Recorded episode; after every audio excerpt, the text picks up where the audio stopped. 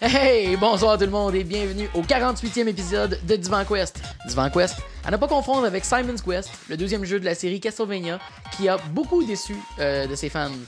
Ben, ça s'en ressemble pas du tout, parce que pour décevoir des fans, ça en prend. Je suis Mathieu Bonnet, toujours en compagnie de Danny Gravel Salut! et de Jean-François Laporte. Yes! Nous sommes euh, aujourd'hui lundi, le 12 juin 2017, journée mondiale contre le travail des enfants. Alors, on aimerait saluer tous les employés de Nike qui nous écoutent. Ouch! Ouais, hein, c'est raide. Ça commence dur euh, cette semaine? C'est. c'est- C'est pas moi qui décide c'est Ah, t'as journée. raison. Espérant que ça donnera pas le ton. tu sais. Juste des affaires d'honneur. Fait que, euh, qu'est-ce que vous avez fait de pas d'honneur euh, dans les deux dernières semaines? Dan? Je parlerai pas. ben, je l'ai dit l'autre fois, c'est la saison des, des bilans pour moi. Fait que j'avais plus envie d'être passif que de m'embarquer dans un jeu. Fait que je me suis foiré sur un divan. Comme pas le nôtre, là, pas celui de Divan Quest, là, parce qu'il- parce qu'il est comme virtuel puis il n'existe pas. Euh, j'ai écouté Supergirl, la saison 1 qui est sur Netflix. Oui. J'ai tripé solide là. Ah Cool. ouais? Ben, pour l'avoir écouté tout d'un coup, comme d'un coup, pas, pas une shot, là, mais en si peu de temps, là, ouais, non, j'ai vraiment beaucoup aimé. C'est une, une belle série, c'est euh, des beaux personnages. euh, je, je trouve ça le fun. Ils ont vraiment un- une approche tripante genre de ce personnage-là, d'un personnage féminin, mais sans dire c'est une fille, c'est une fille. Tu sais, euh, il adresse là, au début le fait qu'elle s'appelle Girl. Là, Bien puis, sûr. tu sais, bon, on le sait, là, Avec c'est le- historique aussi. Là, mais- Avec le merveilleux personnage de Callista Flockhart en tant que Cat Grant, Ouais, la, ouais, la ouais. boss du journal. Fait qui- que euh, non, j'ai trippé. Puis euh, ben, j'ai- ça m'a donné le goût un peu d'écouter euh, Flash, puis à cause de l'épisode crossover qui est dans la première saison. Là. Ouais. Euh, j'ai écouté le premier épisode de Flash, mais là, je je suis comme pas sûr où est-ce que je m'en vais avec ça. là. Je, je, je, fais- Ouais. je me tape-tu la chronologie avec les alternances Ah, d'épisodes sacrifice. ou euh, je, je- je- c'est- je suis comme pas sûr encore. Là. Fait qu'est-ce que je me retape des arrows pour me rattraper? J'étais rendu au début de la deuxième Parce que, saison. parce que Flash, il, merge plus avec Arrow plus souvent. Ben, là, on les voit ça, souvent ensemble. que- euh. mais, mais je sais que Flash, je pense que j'ai beaucoup apprécié. Là, genre le, le- le ton qui est donné par le premier épisode m'a fait triper. Le, le côté un peu euh, science geek euh, du personnage aussi. Puis euh, ça l'affaire, là, c'est euh, j'arrive pas à voir autre, autre chose que le frère de, de JD dans Scrubs quand je vois le.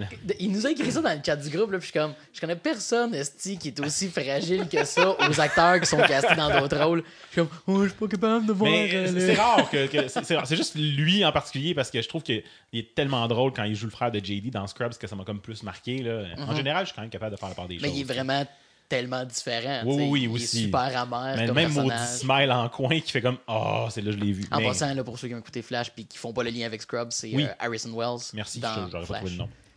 Euh, sinon, ben, même domaine un peu, euh, je suis allé voir Guardian of the Galaxy euh, au cinéma. Là. Mm-hmm. Ben, J'ai beaucoup aimé ça. Ça a été un bon film avec un côté un peu fucké mystique. Là. Ce, qui, est- ce qui est intéressant de voir parce que quand tu regardais les premiers films de Marvel, quand ils ont commencé à refaire ça, ça, ça serait même pas approché d'une patente fuckée comme on voit dans celui-là là, avec les personnages qu'on Ou dans touche, là. Doctor Strange. Ou dans Doctor Strange encore Mm-hmm. plus. Là. Moi, je pense Mais, qu'ils ont, euh, ils ont mis la table, tu sais, film après film, à développer l'histoire. Oh oui, puis ils ont, ils, ont, ils ont testé un peu. Ah, ça, ça marcherait. Puis euh, non, non, c'était c'était vraiment un bon film. C'était intéressant. Euh, J'ai j'ai quand même beaucoup aimé. Puis euh, pour. euh, je, con- je con- je con- continue de pas comprendre qu'il y a des gens qui sortent avant la fin du générique, là, comme à chaque fois. là. Genre, la seule fois que je l'ai faite, c'était comme. C'était-tu Logan qu'il n'y en avait pas, puis j'étais pas sûr, je regarde sur Internet, ah, il n'y en a pas, bye. Mais sinon, tu sais, j'ai- euh, puis euh, il y a un petit. euh, Il y en a pas cinq, genre? Ouais, il y a comme cinq petites scènes, là, c'est rien d'intense, mais euh, tu sais, c'est rien, mettons, de, de se péter à la tête ces murs. Mais euh, la, la petite scène de Groot adolescent m'a quand même vraiment fait rire. Là. Je pourrais pas dire. Spoiler, là, mais pas tant. Euh, sinon, euh, petit achat cette semaine, je me suis acheté la, euh, la NES 30 Pro de 8 bits d'eau. Oui. Ouais, euh, je vous en reparle tantôt là, pour ceux qui ont comme fait Néon. Il est parlant en chinois, lui, coudon. Je vous en parle tantôt, j'en j'en parle un peu dans mon segment, plus en détail. Ça, ça- ça- ça se liait bien avec le jeu dont je vous parlais. Je suis allé me pogner une petite grise d'élevage. Je trouve ça drôle. Je je suis allé voir. euh, Ah, on commence les gags de grise ah, sur ouais. Divan Quest, bâtard. c'est fini, Non, non, non, c'est fini, on se la plug.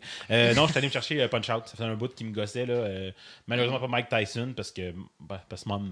Mm-hmm. Puis j'ai recommencé à jouer. Puis, Caroline, hein, c'est plus rough que, que je, me, que je me rappelais. Tu te l'es procuré dans une pourvoirie, là? Oui, dans une directement dans un marché aux puces, là? Ouais, C'était- ben, en fait, j'étais allé à, à- à la rétro-arcade euh, D'accord. Players Mode en passant devant l'autre fois. Mm-hmm. Euh, Bref, euh, oui, c'est ça, c'est une pourvoirie de marché aux puces. Euh, Ça, c'est ensemencé artificiellement. c'est Exact. ça, exact. Mais euh, C'est ouais, pas dans son habitat naturel. c'est euh, c'est plus rough que je me rappelais. Ah. Hein, j'ai beaucoup joué, je dirais. J'ai pas beaucoup joué, mettons, à la version originale depuis que j'étais vraiment kid. Beaucoup joué là, dans d'autres versions. Do what you want, cause a pirate is free. You are a pirate. Euh, Puis les save states te donnent une fausse impression de facilité. Évidemment. Tu sais, parce que t'es capable de le battre, le boss, mais des fois, t'as reloadé 3-4 fois. Puis dans ce cas-là, comme tu sais, dans le vrai jeu, si tu fais une gaffe, puis tu te fais péter la gueule par euh, Soda Popinski, là, puis ben, tu te drops, puis tu te relèves plus, tu fais bon, ok, hein, on va faire un rematch en espérant que ça marche. Heureusement, on a des super bons systèmes de sauvegarde maintenant avec nos téléphones pour prendre en photo les passcodes. Là. Ça, ouais, ouais. ça aide à revenir où Ah, ça, c'est le bout que tu, tu checkes les vieilles photos sur ton téléphone, puis t'as plein de genres de photos d'écran cathodique. Euh, ouais, fait que ça a été un petit peu de ça pour au niveau du jeu. J'ai presque essayé Disgaea 5. Hop. Ben, il y a une démo, là, j'ai downloadé, j'ai joué quelques minutes, puis sais, je veux avoir le goût de jouer, mais même dans la démo, il a l'air d'avoir trop d'affaires à faire, puis tu fais comme ah, puis- fait que j'ai presque essayé 5. Ouais, c'est presque intéressant que tu nous en parles. mais j'ai euh, j'ai commencé ma run annuelle de, de Chrono Trigger. euh, Mhm. ça, ça relaxe dans une période stressante de, de l'année. C'est juste à faire. Ah, je le connais, ce jeu-là, je l'aime, puis c'est comme, comme une doudou, mais une doudou quand il fait 30 degrés, c'est moins agréable que jouer à un jeu. hein. Donc, c'est comme une allégorie de marde. Applaudis, toi! Ah ouais, c'est niaiseur! Oh. Euh, sinon, euh, hier, pour nous, le, le- Hey, le c'est long, deux semaines. hein? 6 juin, oui, je m'en vais. Tu tra- T'as le temps de travailler en plus. ouais, c'est ça. Mais toutes des choses qui prennent pas de temps, à part Supergirl, je sais pas comment j'ai fait pour écouter comme toute ta série. Euh, ben ouais, il y avait un Nintendo Direct hier. Ah oui, c'est vrai. C'était Pokémon Direct, j'étais comme excité. De 8 minutes. On a 8 minutes. Fait que là, je le pars hier pour voir un peu de quoi ça parle, tu sais. Puis là, il annonce Pokémon Tournament DX sur la Switch. Oui. Ok, tu sais, bon, j'ai jamais été intéressé avant. Je l'avais pas acheté à Wii U. Euh, ça a l'air quand même intéressant. J'ai hâte de voir, là, parce qu'ils ont l'air de dire qu'en mode tabletop, on peut jouer avec juste un Joy-Con, mais ils ont vraiment comme spécifié en mode tabletop. Ça serait vraiment en cave que si tu le mets en mode télé, tu Il puisses y a pas. peut-être un mode contrôle simplifié pour quand tu joues comme ça, juste pour que Ah, l'option existe. ouais, je sais pas, là. Je, je, Ouais, ben, je spécule. Bref, euh, j'ai hâte de voir pour ça. Mais bon, je suis quand même peut-être intéressé. Peut-être Mhm. que je vais y jouer, même si j'ai jamais eu le goût avant. Parce que. Ah, mais t'as pas réagi comme le trois quarts des internets, que c'est comme Hein, Comment ça, pas de Pokémon sur la Switch Là hein? Non? J'étais vraiment content d'entendre le monde dire euh, Ah, c'est le fun. euh, c'est le fun avec la Switch. Vu qu'il n'y a pas beaucoup de gens qui ont eu la Wii U. Ils peuvent réutiliser ce catalogue-là. C'est vraiment le fun. Et la première réaction qu'ils ont quand il n'y a pas un nouveau asti de Pokémon qui sort dessus, c'est de péter Ben, une coche. Je t'avouerais que j'aurais été content. Ben, sure. Oui, mais. mais- Tout le monde l'aurait été. tu sais. Mais, mais j'avais prévu un bout pour ce qui s'en vient, mais pas pour cette raison-là. Parce qu'ils ont annoncé qu'il allait avoir Pokémon Ultra Moon puis Ultra Sun sur la 3DS. 3DS. Bon. Mais pas, mais pas à cause qu'il n'est pas sur la Switch. Mhm. Mon bout, il est plus parce que Chris, ça fait un an. En fait, le jeu va être sorti vraiment à un an, moins un jour de différence de la première version. Puis c'est le même monde, juste l'histoire un peu différente, puis deux, trois Pokémon de neuf. Je trouve que c'est d'étirer le concept un peu. C'est c'est de là mon bout. tu sais. Mais Ouais. ouais, c'est pas un gros bout senti. là. C'est c'est juste comme. Gros bout senti. ça nous regarde pas. ça. C'est un c'est un petit bout sans. Est-ce que tu as bien senti le gros bout? C'est beau, c'est. Mais j'avoue être plus Oui. excité, je sais pas si je vais jouer, mais par la version Gold puis Silver de Pokémon qui ont annoncé sur les Virtual Console que pour Ultra Moon Ultra puis euh, Power Mega Ultra. Quoi qu'en même temps, Street Fighter fait ça depuis 25 ans? que- Ouais, mais la réception aussi va je avec, sais. là. je sais, je sais. Mais euh, sinon, euh, petit shout-out particulier là, pour un événement important de la semaine passée. Euh, il s'est passé un événement comme spécial là, que je voulais vraiment souligner. Happy birthday to Que, que, que t'as oublié de mentionner dans tes affaires de la semaine? T'as ta fête, attends, ta fête à Matt. Ah, bien, c'était ma Bonne fête. fête, Matt. Yeah. On chante bonne fête? Non. Un, deux, Non. non.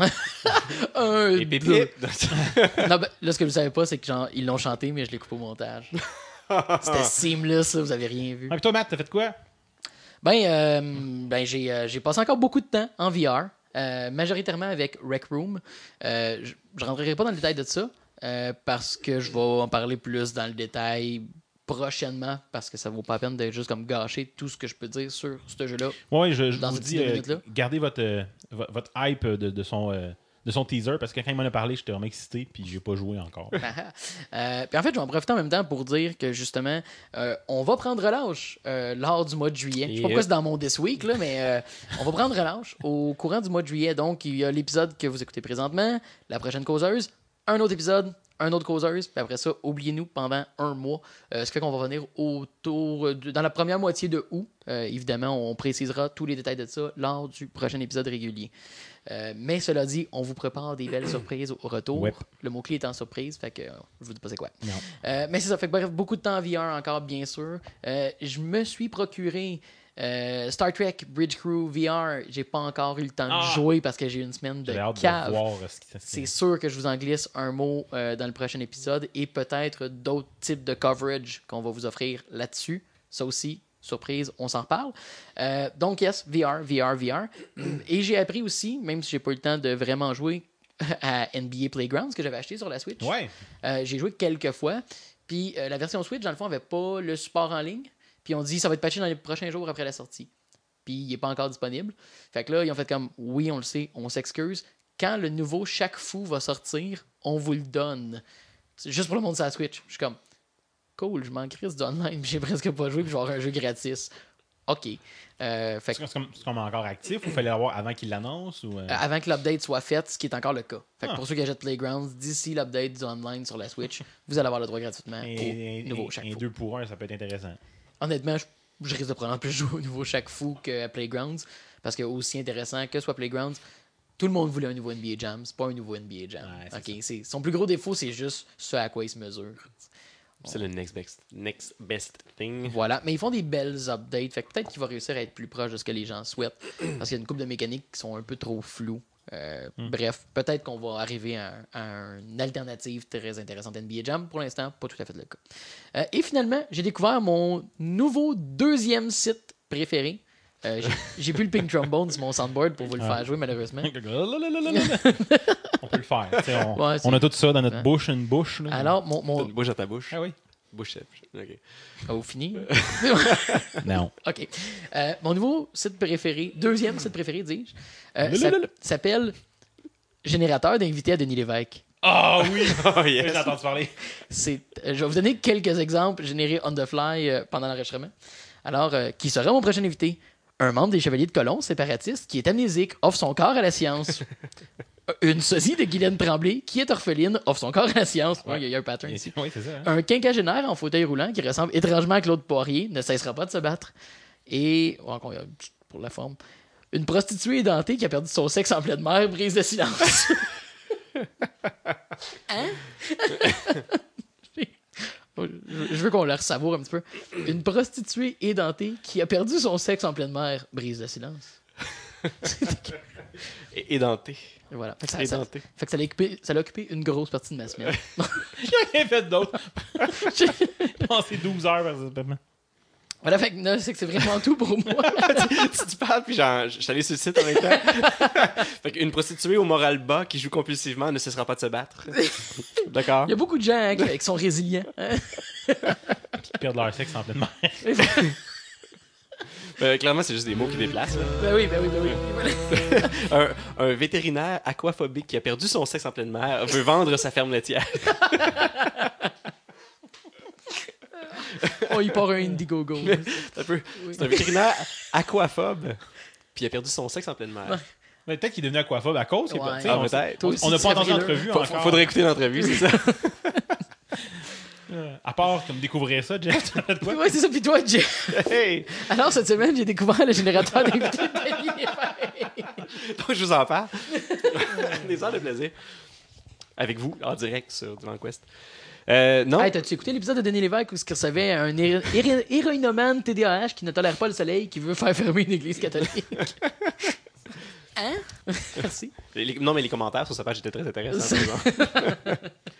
Euh, non, moi, j'ai, euh, hein, j'avais pas de VR, donc j'ai dû me, me- me résoudre euh, à la, la réalité. Point. Lame. Lame. Euh, Disappointed! donc, la, la réalité IRL, le, Et oui, in le real life. RIRL. Au lieu de la- OK. Continue. Euh, donc, j'ai. Ah non, c'est, c'est l'autre. Applaudis, toi, moi. Ouais, non, mais tes fans, c'était là quand même. Là. Tu sais, faut que tu le mérites, celui-là. Sacrifice. C'est bas.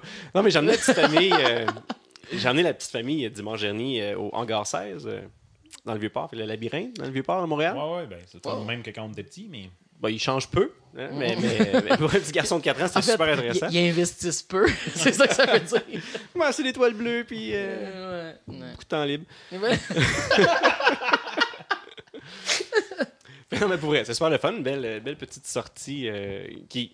je- Sérieusement, je pense que je l'ai fait au moins euh, 10 fois dans ma vie. Tu sais, t'es dans le vieux port, tu es comme, ouais, on va-tu là? Parce qu'on a 45 minutes à perdre. C'est toujours agréable. J'ai Ouais, jamais fois. regretté. Jamais- Non, j'ai fait une fois. Moi, Ouais, moi aussi. kid, là. Ouais, c'est. C'est le fun. Hein? Mhm. Mais l'idée première n'était pas ça. L'idée première était d'aller faire l'exposition sur euh, CSI qu'il y a au, euh, Sans des sciences. au Centre des sciences, Mhm. Euh, qui était peu indiqué pour un garçon de 4 ans qui se serait probablement vraiment emmerdé et aurait probablement saccagé les scènes de crime. Donc, on a dû se résoudre au hangar 16. Euh, sinon, il y a un podcast que j'ai découvert depuis quelques semaines que je trouve très, très intéressant si vous vous intéressez à ce qui se passe dans la politique américaine puis vous voulez en savoir plus sans devoir vous taper tous les tweets du président Trump. Euh, c'est un podcast qui s'appelle The Daily, euh, qui, comme son nom l'indique, Et quotidien. et quotidien. Euh, un podcast qui, qui sont, c'est jamais plus que 24-25 minutes environ. Je pense que ça veut dire jamais plus que 24 heures parce que sinon il pourrait pas être daily.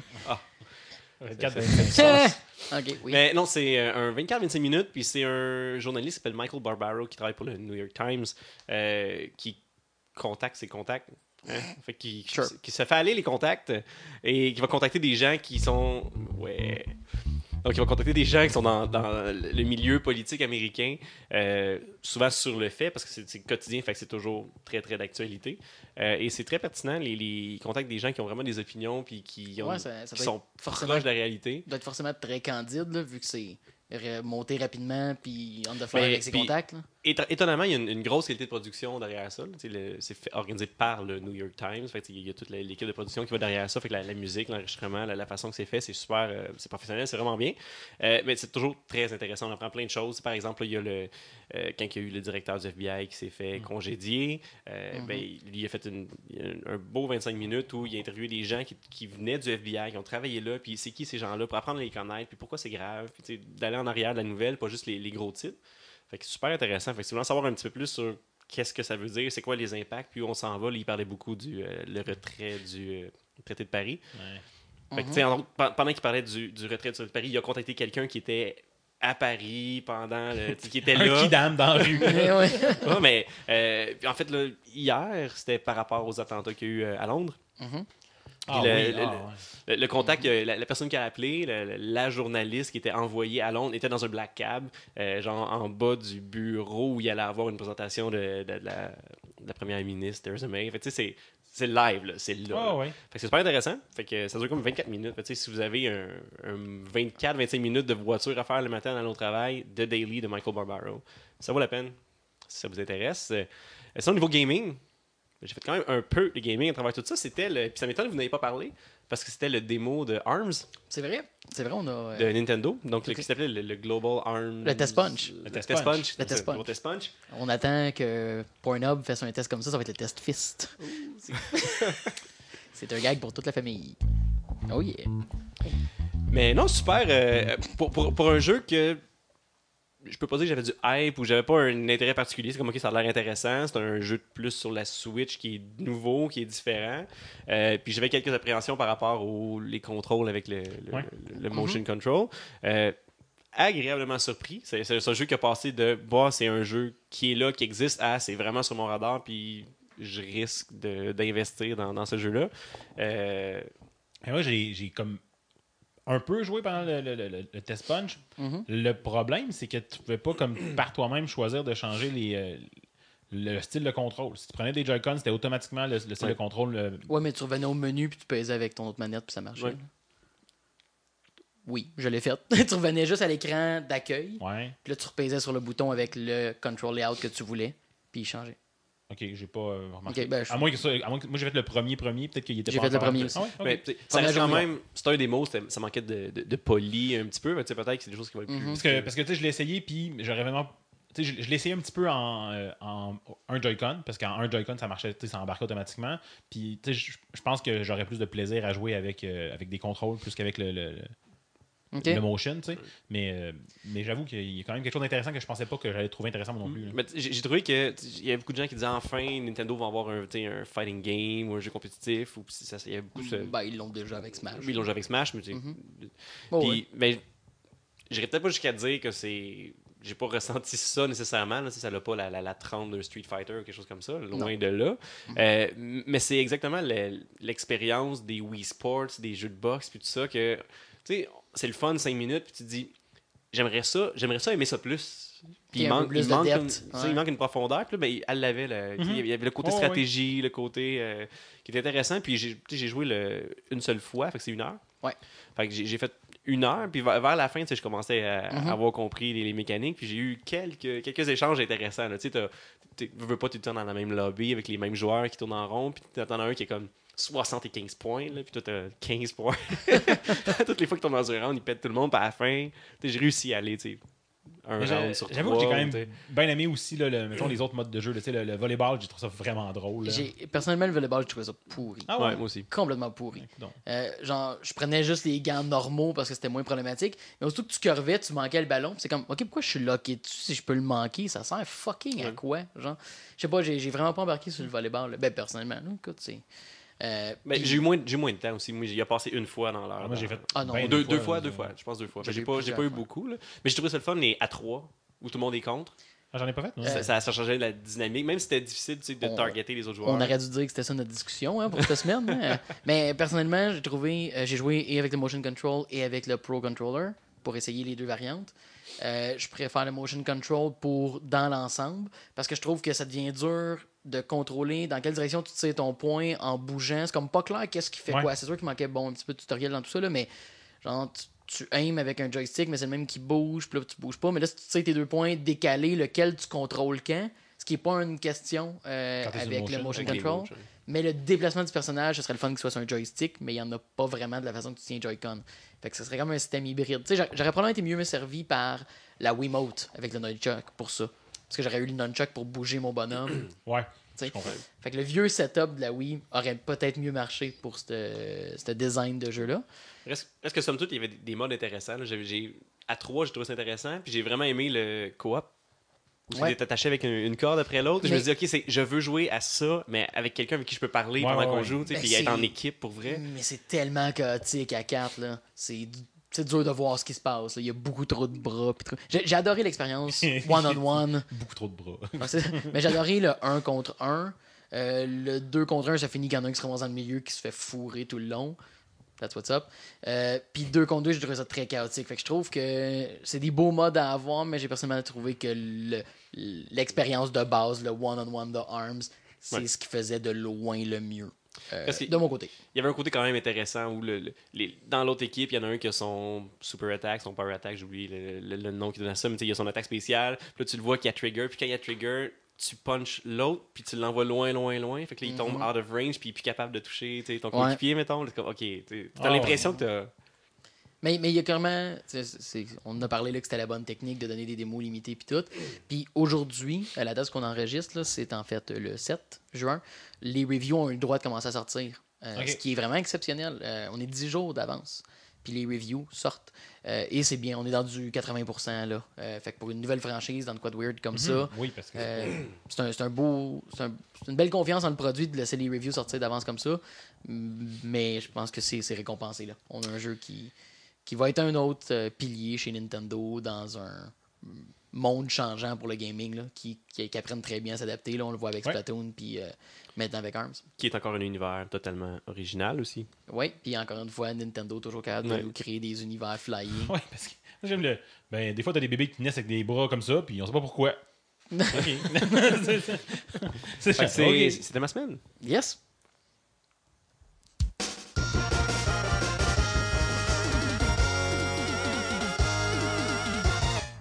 Alors, dans l'actualité cette semaine, sachant toujours focuser sur les nouvelles importantes, En fait, le- elle allait revenir sur, le, sur Denis Lévesque.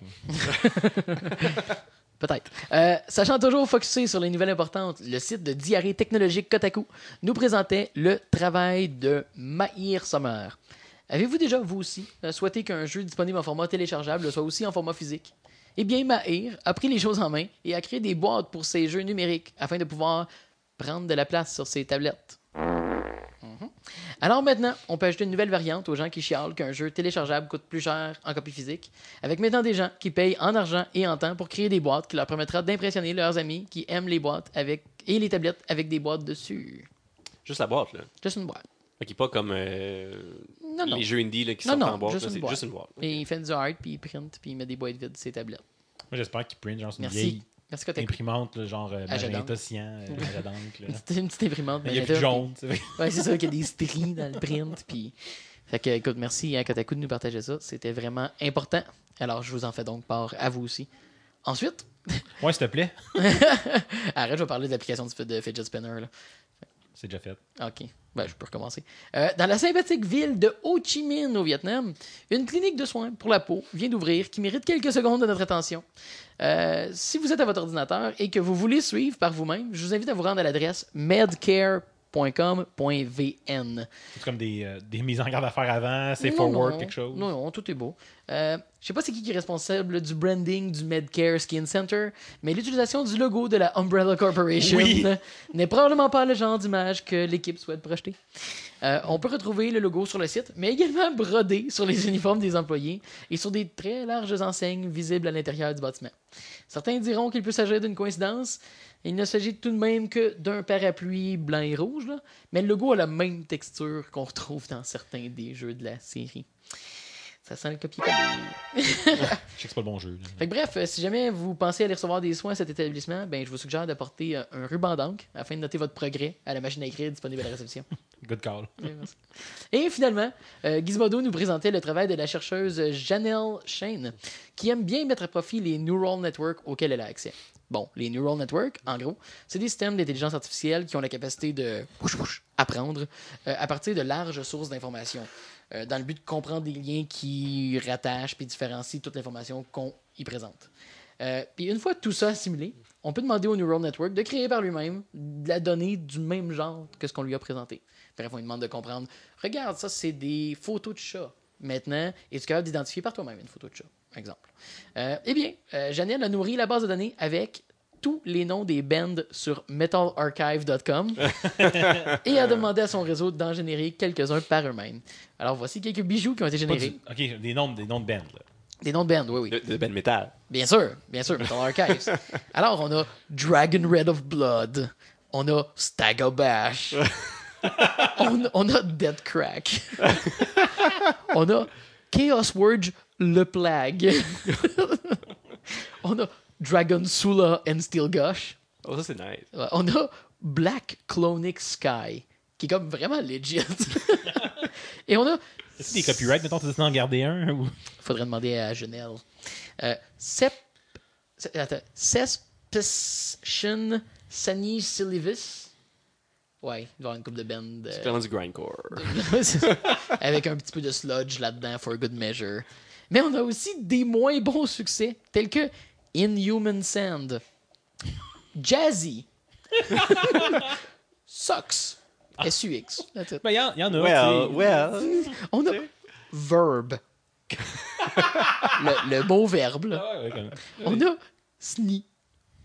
Et on a Chut. C'est comme shit, mais pas de i. et et, et euh, quand même un de mes préférés, Squeen. Squeen. Squeen. C'est genre Squeen. du air metal. euh, C'est Des reprises air metal des tunes de Queen. Squeen. Squeen. Et à mon avis, là, t'as jamais vraiment écouté de métal dans ta vie tant que t'as pas vu Dragon Sula and Steel Gush en show. Et pour la discussion de cette semaine, euh, on va faire suite un petit peu à la revisite euh, du hangar euh, dans le vieux port par Jeff. C'est trop vrai, j'avais pas pensé. Ben oui. Ça Et en fait, on a parlé. J'ai oublié de mentionner dans mon This Week euh, que j'ai été faire des salles d'évasion avec certains de mes collègues de travail. Euh, les fameuses Escape Room. Euh, on était chez Mission Morpheus euh, sur le Plaza Saint-Hubert. On était faire les trois salles en fait qui sont disponibles là. Et euh, ben, j'ai vraiment découvert une. Bon, je dirais pas que c'était une passion, mais vraiment, je, je veux en refaire. Puis le groupe avec qui je travaille en font beaucoup. Euh, puis ça nous a amené justement euh, un peu à discuter, les gars, ensemble, de comment ces, ces choses-là sont devenues populaires, puis comment ça intéresse justement une, une génération de tripeux de jeux vidéo. Puis c'est ça, hein? Puis il y a un beau lien à faire avec euh, avec euh, forcément le labyrinthe dans le vieux port. Clairement. Mais c'est- moi, j'ai trouvé premièrement fascinant de voir comment euh, tellement de concepts de jeux d'aventure. Mais c'est euh, apparu comme soudainement, ces trucs-là. En tout cas, dans le coin ici, mettons, là, je veux Euh, dire, c'est peut-être plus vieux quand tu Ouais, regardes, je- euh, j'oserais pas faire un, un blanket statement là, à cet effet-là. Je suis sûr que ça remonte à quand même il y a très longtemps. Sauf que évidemment, ça l'a explosé Ouais, ben, depuis plusieurs années. Là. Puis, puis c'est le genre de choses, on parle spécifiquement des escape rooms, là, c'est, le genre de fait, tu fais comme Ah ouais, c'est vrai, j'ai entendu dire, il y a ça à Montréal. Là. Puis là, tu fais Oh, Non, non, il y en a 30, 35 centres dans ça, région de Montréal. Il y, peux- il y en a vraiment beaucoup. Il y en a en crise. c'est énorme la quantité qu'il y en on a. accepte le sacre euh, ici, là, pas de- comme mesure de, de- Ouais, de exact. quantité. Exact. C'est vraiment. Il y, a- en a beaucoup plus que vous pourriez penser. Parce que justement, on, on répertorie ceux qui sont disponibles pour aller voir où on va aller en faire. Puis c'est vraiment. On, on a une centaine de salles individuelles qui sont disponibles à aller faire. En considérant qu'il y a entre 2 et 4 salles par centre. Puis sans oublier qu'ils doivent les, les rafraîchir euh, C'est quand même. Ils ils tiennent longtemps, évidemment. hein, parce que tu. au ça- moins ça annuellement. ou- Euh, non, pas vraiment, parce que ça a quand même un coût important. Là. Euh, tout construire ça, puis en design, puis en rodage, forcément. Puis euh, si tu as l'espace, bien évidemment, tu as intérêt à garder aussi longtemps que tu peux tes plus vieilles salles, parce que c'est pas, pas dit que tout le monde va les faire. Puis c'est pas tout le monde qui va se claquer 3-4 salles de la shot. Fait que le temps que même quelqu'un qui aime ça soit passé 3 ou 4 fois visiter avec son groupe pour passer les salles. Mais bon, hein, c'est pas de ça qu'on parle. Ce qu'on parle, c'est des choses en elles-mêmes. Euh, Puis c'est vraiment le fun, je trouve, de voir euh, euh, comme et de ce côté-là avec les escape rooms. Puis, euh, comme on parlait dans notre discussion euh, avant le show, les, les centres là, qui ont levé comme de, de paintball de tir à l'arc, là, essentiellement. Là. Ouais, mais là, ouais, je sais pas- comment il appelle Ouais, ça? Qu'une Ben, ben, bref, l'idée de, de transposer différents types d'activités qui clairement vont intéresser là, ceux qui aiment les Ah jeux vidéo. Là, Euh, sans que ça, soit- ça leur soit exclusivement destiné, là, on s'entend. Là. Hum, Mais ça, ça a clairement. Probablement que le paintball est un petit peu euh, Mhm. précurseur de, de ça. là. Je pense que le paintball, ça fait longtemps. J'avancerai pas une année depuis quand le paintball existe. Mais ça fait, ça fait longtemps. années- là. ben, là, Ouais, mes, mes pas- oncles jouaient dans les années 80 au paintball. Non, c'est ça. Fait que ça. Ça date de de longtemps en arrière. c'était- c'est- le problème dans ce temps-là, c'était la moustache. T'en repognes Ouais. dans la moustache. Là. Hey, je me suis pas fait pogner. Arrête, c'est quoi? T'as- encore deux paintballs dans la stash. Non, c'est le mois passé. Ils ont pas éclaté, ils ont juste comme pouf, pogné dedans. Non, mais, mais je, je suis convaincu qu'il y a une partie de ça que c'est un peu le.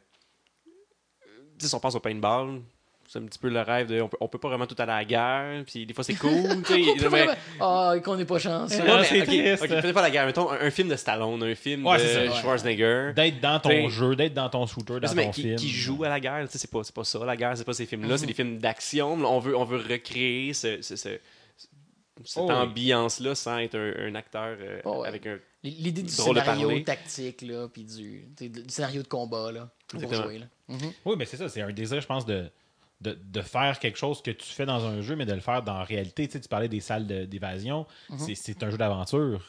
Exact. Euh, ben, c'est ça qui est le plus flagrant. Je pense que c'est ça ressemble beaucoup au jeu d'aventure point and click. Ouais. Euh, quand tu es dans une salle, il faut juste que tu sortes, ben, qu'est-ce que tu as comme information, puis comment tu t'en sors. Ce qui est cool, c'est le déplacement. Là. T'es, t'es pas limité à genre 8 directions. Que c'est l'immersion. C'est non, c'est pas l'immersion, euh, c'est vraiment le défi. Euh, parce que c'est Ouais. les salles d'évasion ont vraiment une limite de temps. Euh, c'est vraiment une heure parce qu'évidemment, bon, pour des raisons logistiques, puis ça permet de designer l'expérience avec certains, certains barèmes. Ouais. Mais c'est vraiment de juxtaposer. C'est vraiment du thinking outside the box. hein. C'est d'arriver à qu'est-ce qui est pertinent dans l'environnement, puis c'est saturé de détails pour que tu aies plein de red herring, t'aies plein de choses qui servent à rien en réalité. Il y Puis a du bruit. Là. A du- Exact, exact. Il y a des choses qui, qui servent visiblement à rien. Euh, Puis là, de, de, de computer toute l'information qui est pertinente. Mais euh, si on parle spécifiquement de chez Mission Morpheus, ils ont vraiment des scénarios qui, oui, ont des narratives. Ils ont vraiment comme un effort de créer un univers, ce qui n'est pas toujours le cas dans les différentes salles. Il y en a qui vont. Parce que la plupart des salles d'évasion, le nom le dit, c'est juste de sortir. Tandis que Mission Morpheus, eux, euh, tu as un objectif qui est autre. Parce que tu incarnes des agents secrets, puis tu as un objectif qui est autre. Il y a de quoi, par contre, au- en réalité virtuelle pour les escape rooms. Parce qu'il y a très très peu de, de, de, de versions de jeux vidéo. Tu sais, si on part que les escape rooms sont possiblement inspirés beaucoup par les jeux vidéo, euh, les escape rooms en VR peuvent recréer beaucoup de ce que les escape rooms font physiquement, pratiquement. Euh, comme aucun autre jeu vidéo peut le faire à cause de comment tu peux manipuler tous les éléments Ouais, dans l'environnement. Tu dois fouiller, tu vas.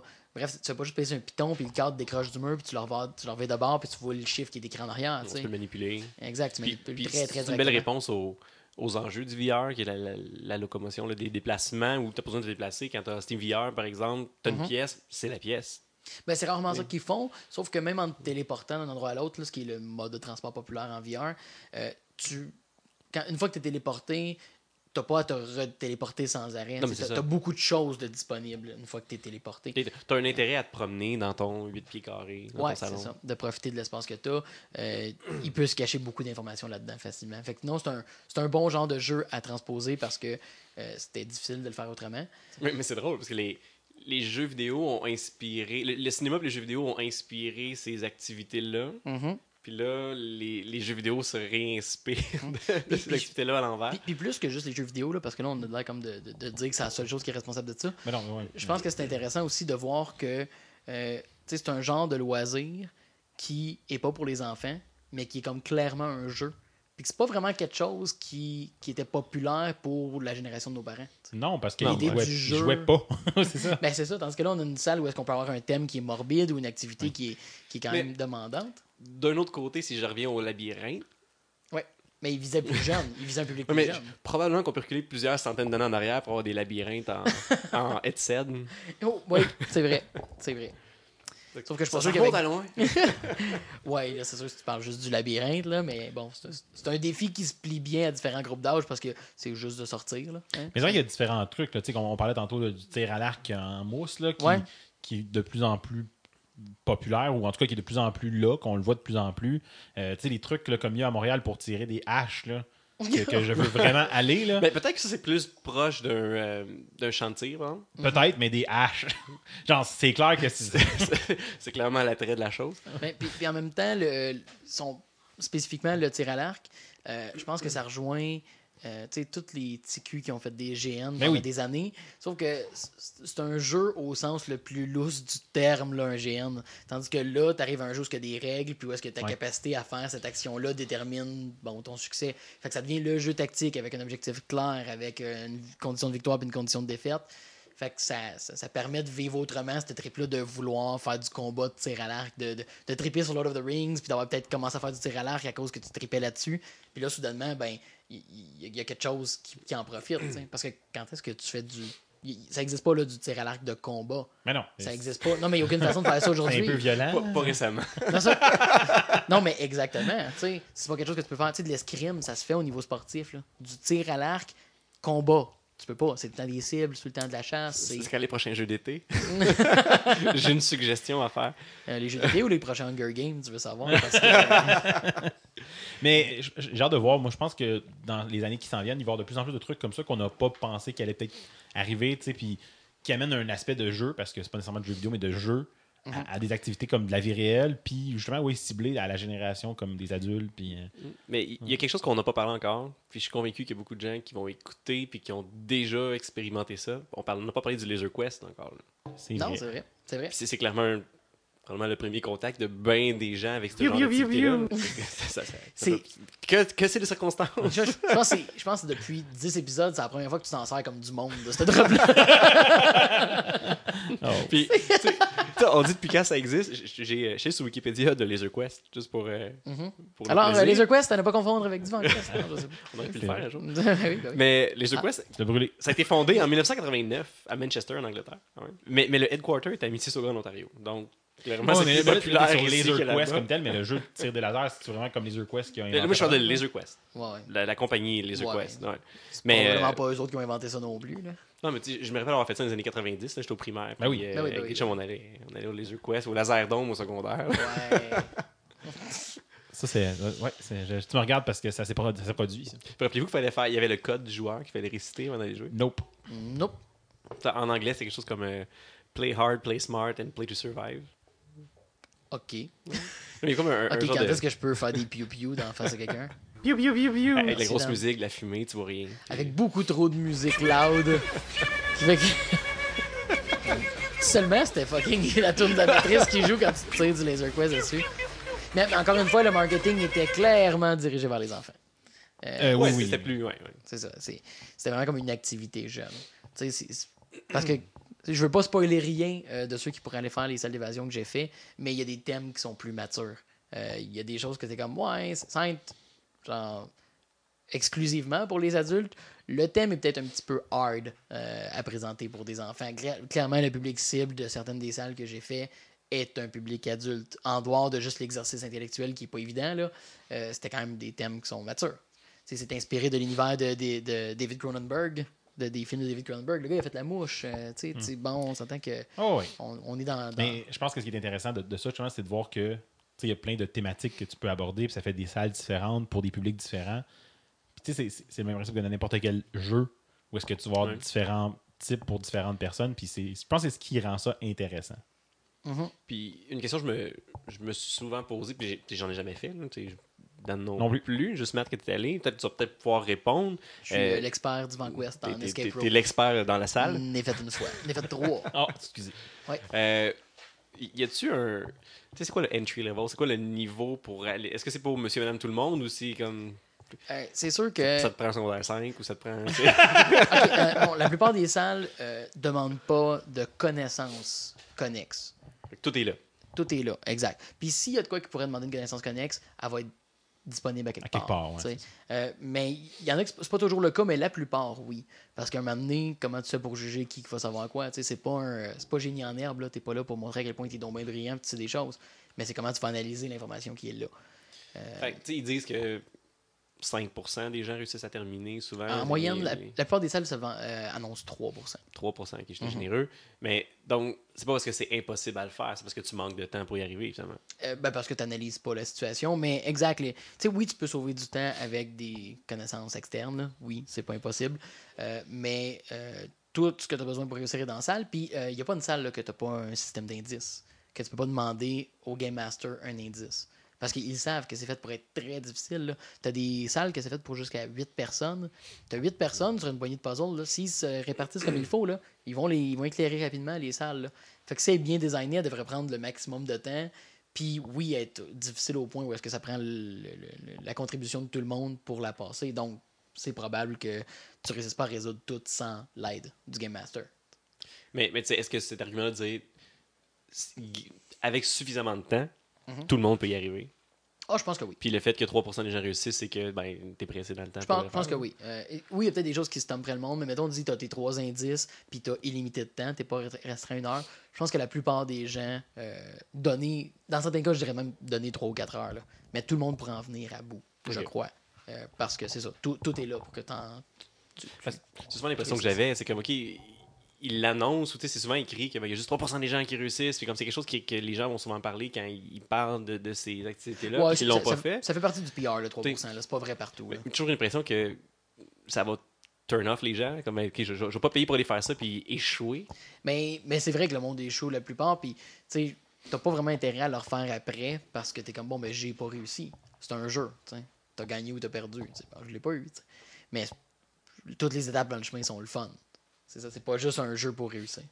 Bref, euh, à quand la sortie euh, d'Ivan Quest euh, Ah, c'est sûr, c'est quelque chose qu'il va falloir qu'on fasse. Ouais. On a une belle pause pour euh, se donner du matériel à discuter au retour. On fait qu'on parlera de- d'Escape Room, mais qu'on ait fait une toute la gang ensemble. C'est bon. C'est bon.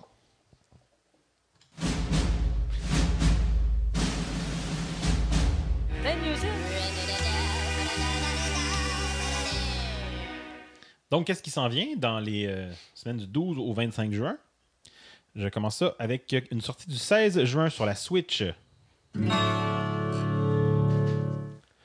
Un tel match contre le premier. Choisir un autre combat de championnat pour donner à vos bras son étendu téléphone nation et d'utiliser un mélange de gestes de la main et des boutons presse le plus rapidement possible, deux vraiment prendre le combat à son côté adversaire.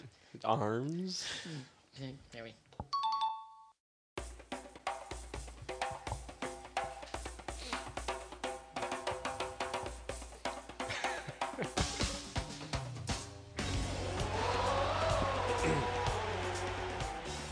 On se crierait sur le Mont-Royal. Eh ouais, hein? Juste l'odeur qui manque. Je pensais que c'était la date de la sortie du nouvel album de Dragon Red of Blood. Euh, je pense que c'est le 17, c'est le Ah, ok, excusez. On se trompe tout le temps. Eh oui, hein. mais euh, félicitations. Je sais que le donner à vos bras sont étendus, là, ça, ça aide, mais euh, Ouais. téléphone nation, j'ai toujours pas compris. Euh, 21 juin au cinéma. Lutte des gens et les transformateurs est le leader disparu. Si la clé pour sauver nos futurs mystères du passé enfoui, l'histoire cachée de la livraison sur la Terre, sauver votre monde tombe sur les épaules de l'Alliance passée. Il arrive un moment dans la vie où tout ce que nous sommes appelés à faire une différence. Est-ce que c'est Transformers de Last Night? Oui. Je l'ai vraiment choisi juste pour me gâter.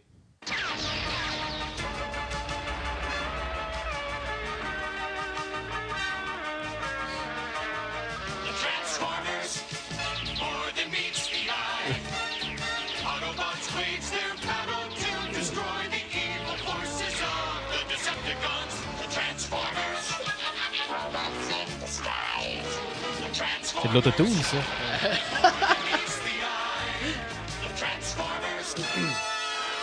Move aside, T-Pain. On a. Euh, C'est Shockwave, ouais, non, l'avion. là. C'est Shockwave, il utilisait le, le vocodeur original pour, euh, Pour vrai? pour sa voix. ouais, le- Ouais, ouais, ouais, nice. Euh, Mais je trouve ça drôle. On peut faire juste rejouer le début, juste la, la petite passe de guitare?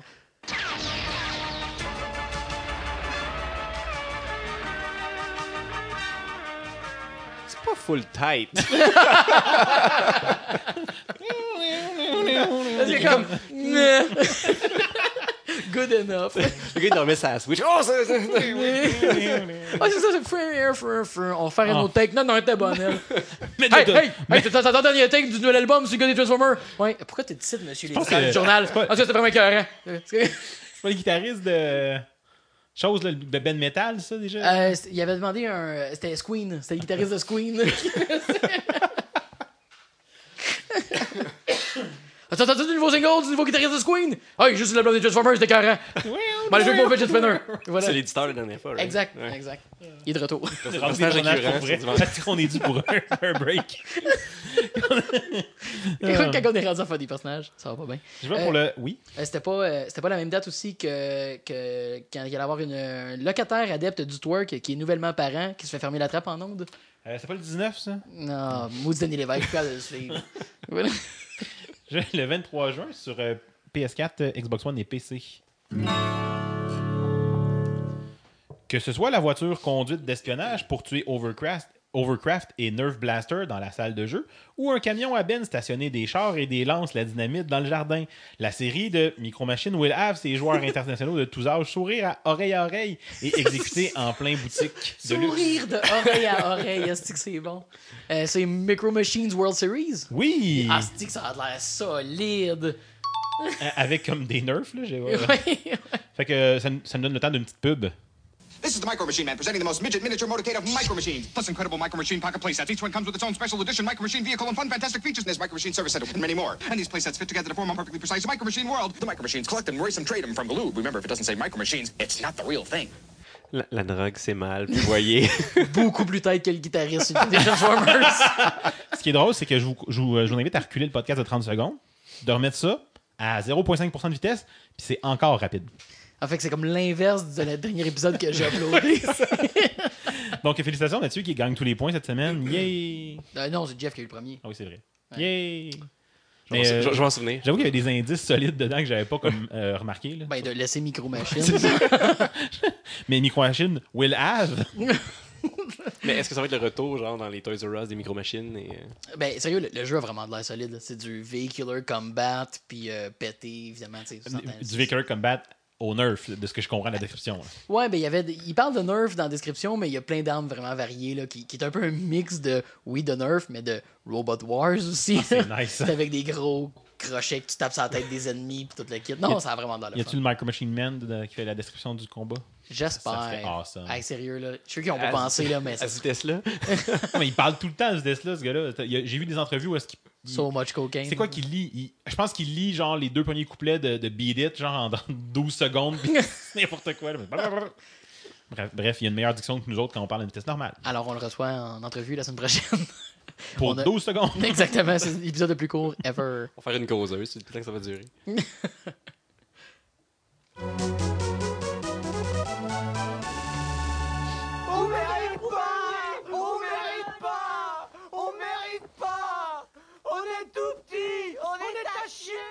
Et c'est le moment dans l'épisode qu'on prend pour remercier nos donateurs euh, sur Patreon. Euh, en passant, vu qu'on va être en pause au mois de juillet, je suis en train de regarder pour évidemment suspendre euh, les, les- les donations pendant le mois de juillet pour pas que le monde paye dans le vide pendant qu'on sort euh, rien. Ben, c'est ça, tu sais. On s'entend qu'on n'est pas si baveux que ça. Là. Euh, bref, on va vous tenir au courant euh, directement sur la page Patreon, ceux que ça concerne. Et bien sûr, à ces mêmes gens concernés, ben merci. Ben, merci, mais. C'est encore? Merci.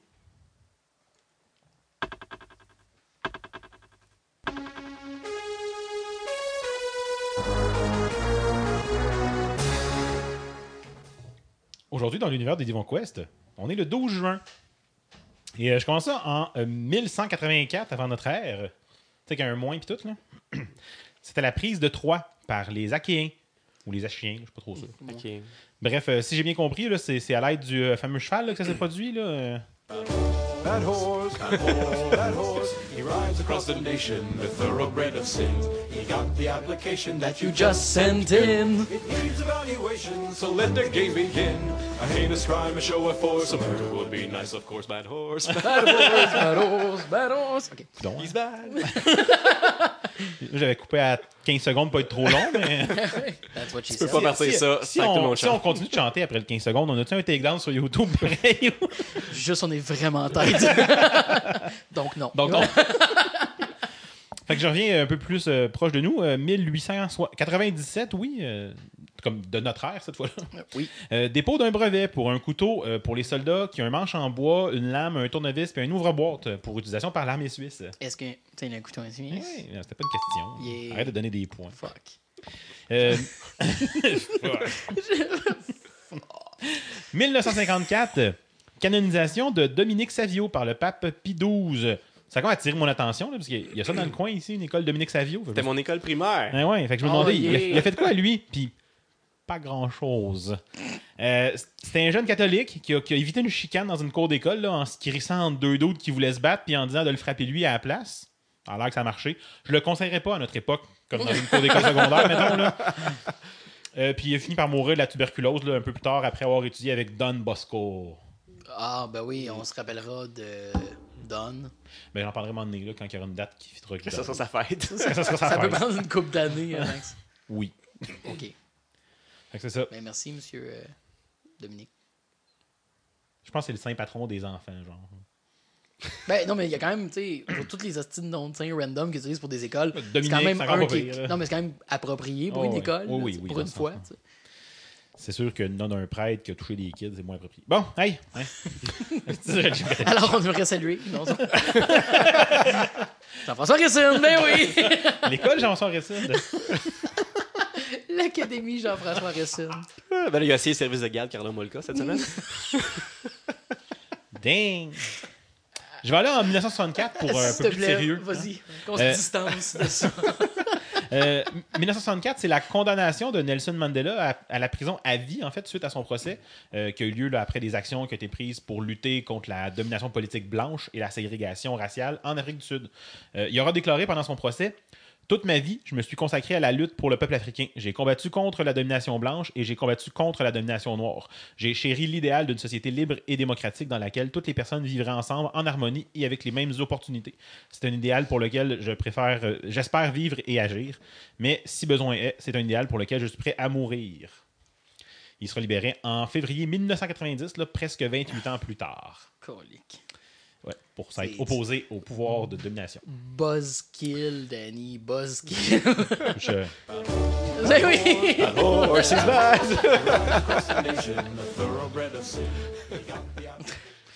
C'est mes segments qui finissent downer. là.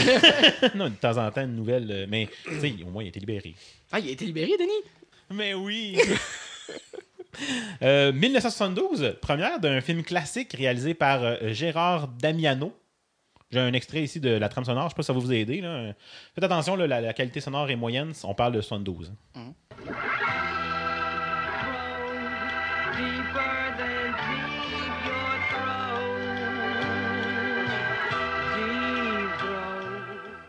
Throat. T'as raison pour la qualité.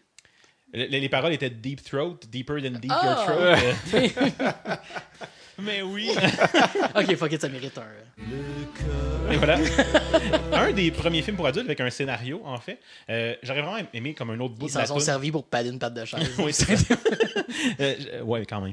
Euh, j- J'aurais quand même aimé ça, prendre un autre bout de la toune, mais l'orgue était vraiment trop comme dans le tapis, où est-ce qu'il expliquait, comme c'était une méthode, il expliquait, là, genre, relâche les muscles de ta gorge, nanana, puis Nice. quand ça accote, continue de pousser. Voyons, qu'est-ce que c'est ça? C'est un manuel d'instruction. Je pense que c'est comme genre la toune du générique à la fin, une affaire de même. Là. Oui. Mais le, que c'est loin ça, ça- sur la, la soundtrack. Là. le titre du film, c'était le- les paroles? Ouais, Deep Ok. Throat. C'est le film Deep Throat. En fait, pas un quand film j'étais sur Wikipédia, euh, en français, c'était vraiment marqué comme, tu sais, genre dans les, les affaires sorties du film Gorge profonde. J'ai- C'est vraiment ce que je pense? Oui. Voilà. Que Ah, voilà. cool, le documentaire sur le Grand Canyon? Oui, c'est ça. Non. Euh, 1984, euh, sorti sur Famicom d'un des quelques jeux utilisant le zapper, euh, Hogan Alley. Hogan's Alley, oui. Oui. Euh, voilà, 84. Tirer sur des canettes dans une ruelle. C'est ça. ça.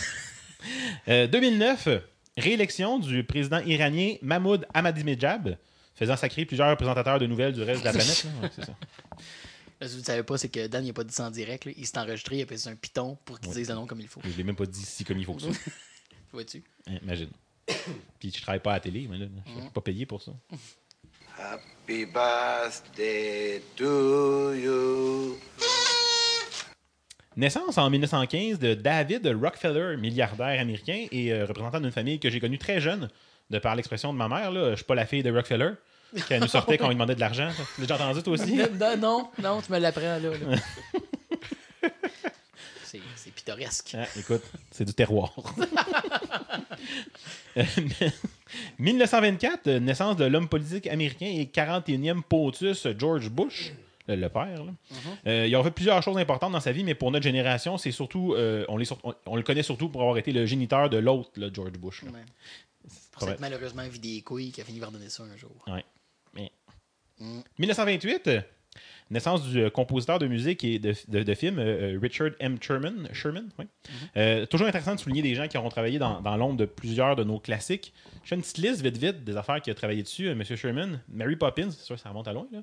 The Jungle Book, Chitty Chitty Bang Bang, The Aristocats, Snoopy Come Home, Charlotte's Web, The Adventures of Tom Sawyer, The Adventures of Huckleberry Finn, The Many Adventures of Winnie the Pooh, The Magic of Lassie, puis plus récemment The Tigger Movie.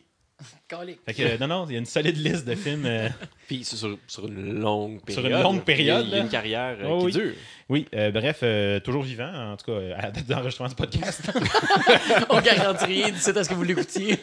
fait que, bon, euh, 89e anniversaire, Monsieur Sherman. Ça, ça- ça serait vraiment place, ça mérite une pénalité dans le prochain épisode. Alors on s'excuse, il n'a pas fêté son 81 anniversaire. Euh, 1929, euh, naissance de la tristement célèbre victime du nazisme, Anne Frank. Il faut quand même le souligner. Euh, je vais à 1946, euh, celle-là est pour toi, Matt. Euh, naissance de l'analyste et ancien coach Michel Bergeron. Ah ouais. Ah, il est... Non, mais je l'aime vraiment parce qu'il est très pertinent et pas du tout désagréable à TVA Sport. Je pensais faire- oui. je sais pas. T'attendais trop, fallait que je mette de quoi? ou quelque chose. Là, ouais. Bon, euh, j'avance. 1951, naissance de, de l'homme qu'on surnommait The Man with the Golden Voice.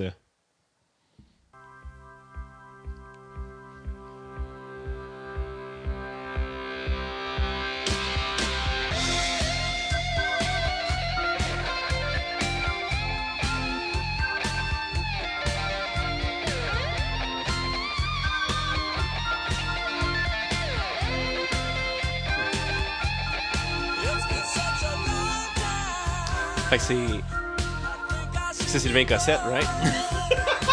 Hostie de tas de marde. Calice. Des crises de chez nous. Et pour répondre à Jeff, T'as une minute, une minute. hein. Bon, je, ok. je ouais. peux m'en aller parce qu'il n'y a pas besoin de frapper.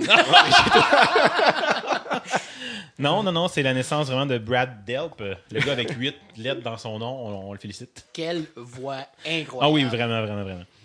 Donc euh, voilà. Hey, dix ans plus tard, on change de registre. C'est une joke de registre. Ouais. Oui. Non, non. euh, Euh, ben, euh, ouais, euh, la, la naissance de l'homme à l'agenda islamo-communiste caché, Monsieur Amir Kadir. euh, Euh... Puis je vais encore dix ans plus tard, puis on change encore de, de registre.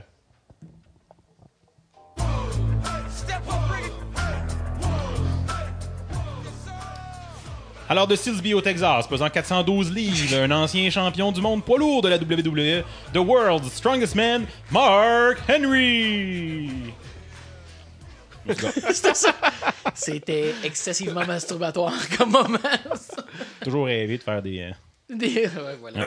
J'ai- découvert la fonction sur euh, Audacity pour euh, dropper un peu le son, mais pas tout le reste. là. Toujours. Voilà. Euh, Je sais pas ce qui se passe, j'ai comme plein d'huile sur le chest. Ouais, d'un coup. 412 livres, pareil, le gars. C'est ça, il est pas petit. Je lui dirais pas en pleine face qu'il est pas petit. Puis euh, je finis ça avec mon euh, fameux dicton. Pluie de Saint-Guy, c'est tout l'an qui rit. Bon, ok, hein, ça, ça a été dit. Merci.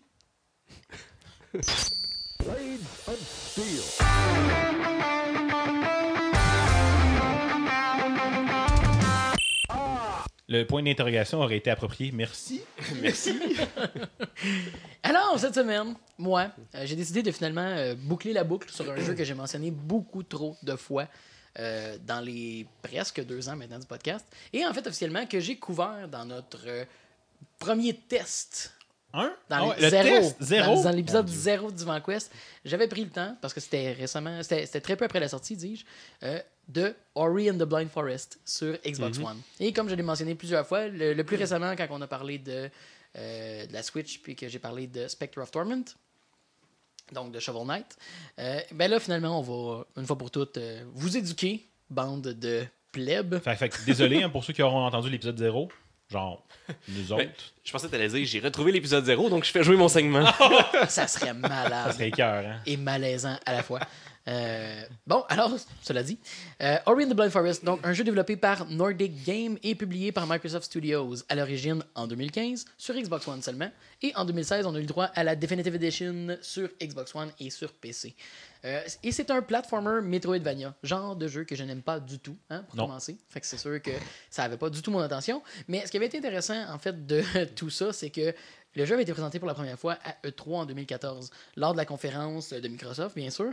Puis à ce moment-là, on avait eu droit à un beau petit trailer tout narratif qui montrait euh, le visuel du jeu, qui était évidemment super, super beau, accompagné d'une musique clairement désignée pour faire brailler tout le monde. Euh, mais à ce moment-là, tout le monde s'attendait donc à un petit jeu qui était narratif, euh, grand public, puis tout cute, puis bon, sympathique. Mais le designer du jeu est sorti rapidement pour dire qu'il s'agissait en fait d'un platformer très très difficile avec des contrôles super précis, en citant comme influence Super Metroid et Super Meat Boy. Euh, on parle pas de platformer simple ici. Euh, Puis c'est une description qui, en bout de ligne, là, vous pouvez skipper la review, là, c'est une très bonne description du jeu. OK? C'est ça, that's it. Bonne journée.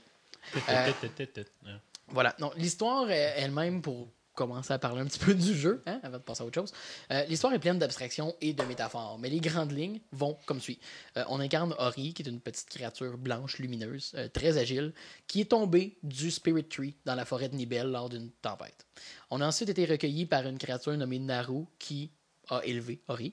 Puis éventuellement, il y a un cataclysme qui a lieu, puis Ori est donc laissé à lui-même et doit explorer la forêt pour survivre et comprendre son rôle dans toute cette forêt-là. Oui, c'est plein plein de noms puis d'abstractions parce que l'histoire est quand même construite comme ça. Euh, c'est vraiment comme une métaphore sur la nature et tout ça en même temps. Bon, euh, on rentrera pas dans le détail parce que par la nature du jeu, évidemment, l'histoire est simple. Euh, Puis chaque moment est, par contre, magnifiquement bien compté. Chaque bout d'histoire, interactif ou non, a été conçu pour faire pleurer ma blonde qui me regarde jouer. That's it. C'était elle, le public. C'est précis, hein? Ils, ils ont quelque chose contre elle? Alors, as-tu fait quelque chose? Euh, Euh, non, non, mais elle aime ça. tu sais, C'est c'est weird, ça. Il aime ça pleurer en écoutant un film, tu sais, parce que c'est. C'était un bon film, j'ai pleuré tout le long. Hmm, ok, sure. Euh, ouais. Bon, Cela dit.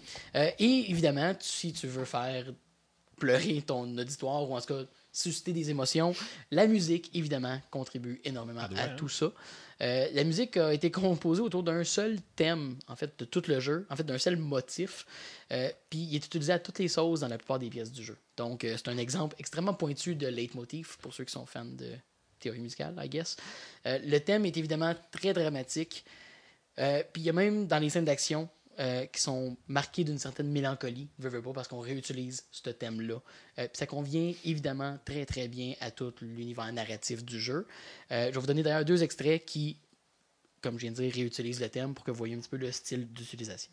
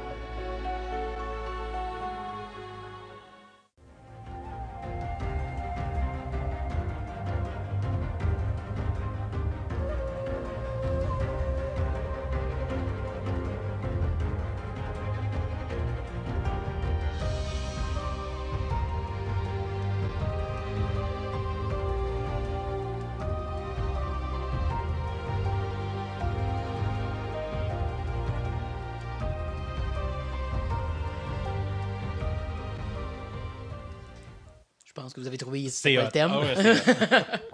J'ai un petit frisson, il y a comme de quoi d'intense dans la musique. Puis de... Je trouve ça fun comment. Je l'ai pas fini. J'ai joué beaucoup, mais j'ai pas terminé. Puis ça fait quand même un petit bout que j'ai pas joué. Puis juste d'entendre la musique, ça me remet direct dans le mood, dans l'ambiance. C'est ce que j'allais dire. Faut Tu, que je joue à tu ça. peux pas réentendre le thème sans te rappeler de certaines choses. Parce que, oui, il joue tout le temps. Puis il y a des fois, j'aurais pu prendre des exemples qui étaient plus subtils, là, mais par bon, la, la- la nature de ce qu'on fait ici, ça aurait pas été forcément facile de vous le faire Être entendre. subtil, ça? Exact. ah. Et bonne réponse. mais c'est ça. euh, mais il y a vraiment des moments où, ce que, en, en réétudiant le soundtrack pour choisir mes extraits-là, j'étais arrivé dans des pièces, puis j'étais comme, OK, je peux-tu en pogner une qui a pas le thème dedans, parce que le monde va penser que c'est la seule tune. Puis là, j'étais comme, ouais, OK, ben c'est beaucoup atmosphérique, c'est beaucoup. La musique est très, très calme et très posée. Ce qui, ce qui vient justement comme un peu calmer. Euh, parce que souvent, les, les- le, le gameplay est difficile, puis t'as vraiment comme des sections qui sont très, très, très demandantes, puis très rapides. Puis on dirait que ça, ça, ça donne un ton à ça qui est quand même sympathique. que la musique est faite, elle a été composée et conçue pour ne pas pour que tu ne crisses pas ta manette par la fenêtre, c'est ça? Genre. Ah, non, cool. mais ça- t'as pas l'impression que euh, t'aurais dû réussir systématiquement, que c'est juste comme, bof, ça fait partie de ton voyage, ça fait partie de ton expérience de jeu. Euh, puis justement, côté gameplay, bien évidemment, on a un platformer qui est brutalement solide. Euh, ça commence excessivement simple. On commence à juste pouvoir sauter, se promener. Ce qu'on s'attend d'un platformer standard. Euh, D'ailleurs, on n'a même pas de combat. On n'a même pas de- d'attitude de combat quand on commence. Puis c'est le premier power-up qu'on acquiert qui nous permet d'attaquer. Mais tout de suite, on se rend compte que c'est du combat qui est un semi-indirect. Parce Ouais, qu'on attaque ça, on frappe pas directement l'ennemi, euh, on appuie sur le bouton, puis en réalité, on a une espèce de petite euh, lumière qui nous suit, c'est elle qui attaque, puis elle dirige des, des, des beams de lumière vers l'ennemi. Puis donc, on n'a pas besoin d'enligner, de viser l'ennemi, fait qu'on peut se déplacer en courant, puis juste rester proche de l'ennemi, puis mâcher le bouton pour que les attaques soient dirigées. Après ça, on acquiert d'autres formes d'attaque qui sont plus directes, qui nous permettent de mieux contrôler ce qui se passe, mais le, le gros du combat demeure indirect dans le jeu.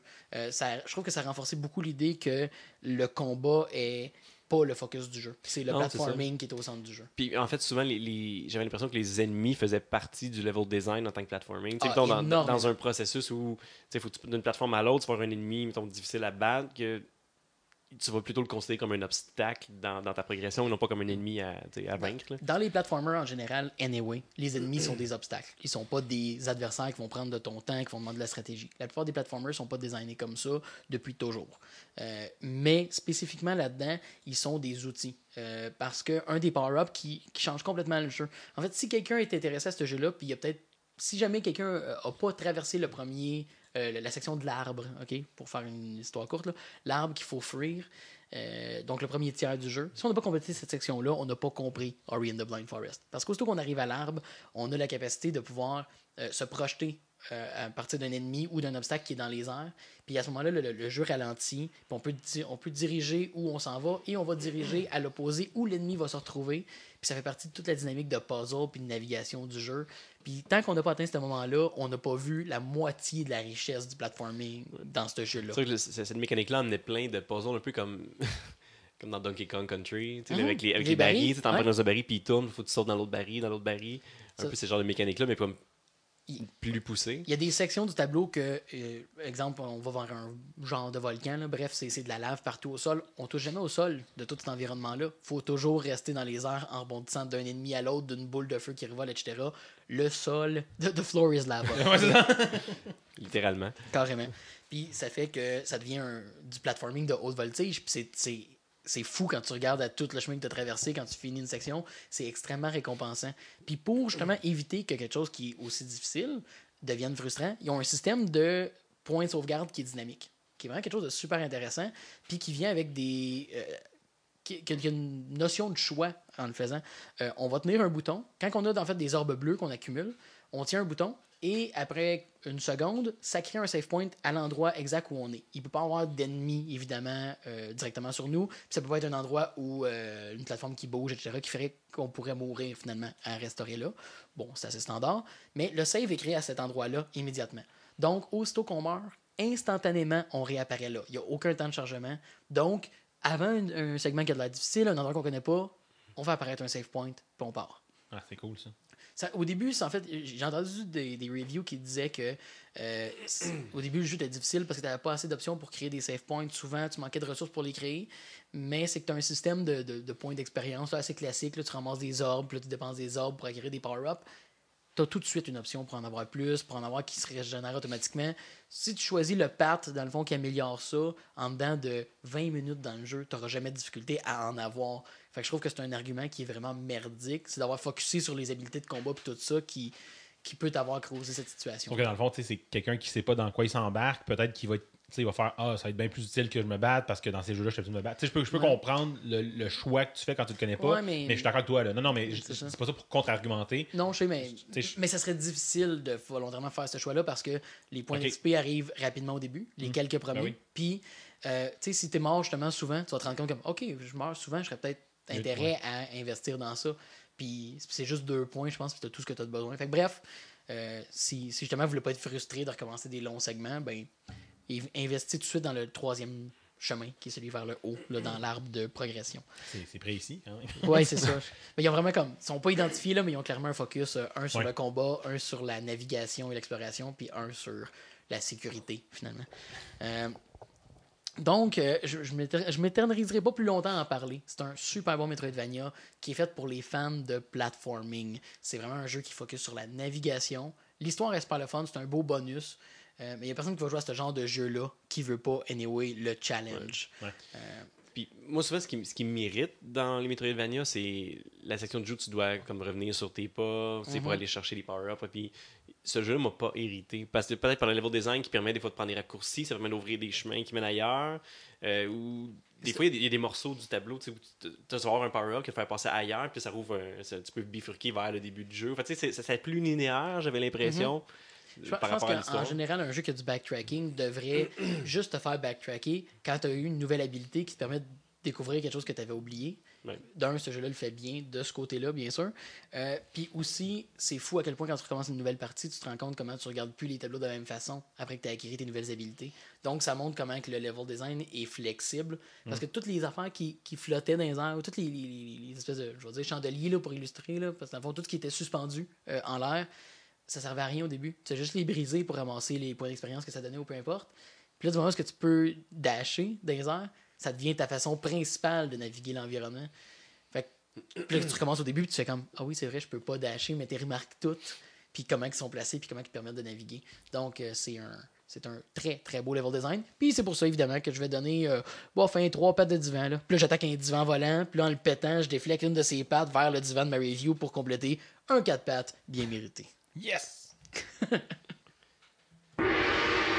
Réflexion. Réflexion. Réflexion. Sur la semaine. Euh, donc, cette semaine, j'ai choisi, parce que on le sait tous, en fait, tous les, tous les joueurs, de, tous les gamers sur PC le savent, c'est bientôt la Steam Summer Sale qui, qui approche. Hey, écoute, j'ent- j'entends mon portefeuille qui sauve. Qui pleure.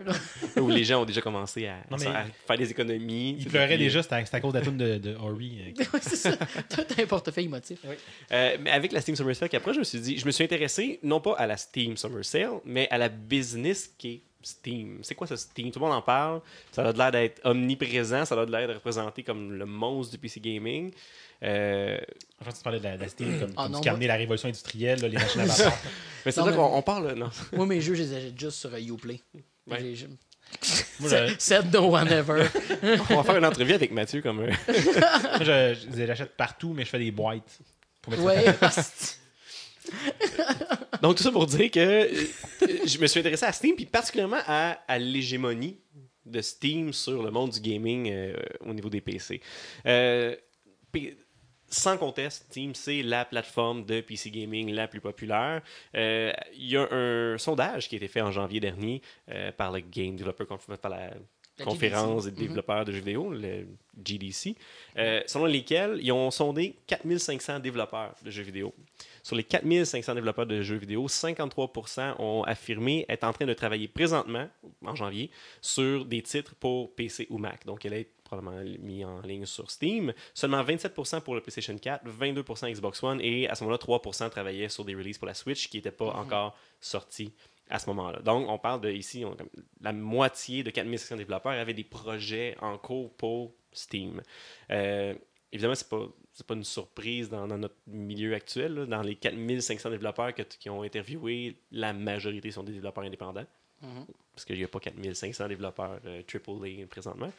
Euh, donc, Steam est clairement un avantage, clairement un, un- un attrait pour ces développeurs indépendants-là, avec le, le, le coût d'entrée sur Steam Greenlight qui, est, ben, qui a changé en fait récemment, qui est rendu à 100$ par jeu, Mhm. Puis qui est remis quand tu qui va être remboursé si tu as plus de 1000, 10 000 downloads, quelque chose comme ça. là. Ah oui, exact, exact. en fonction du raison. nombre de downloads.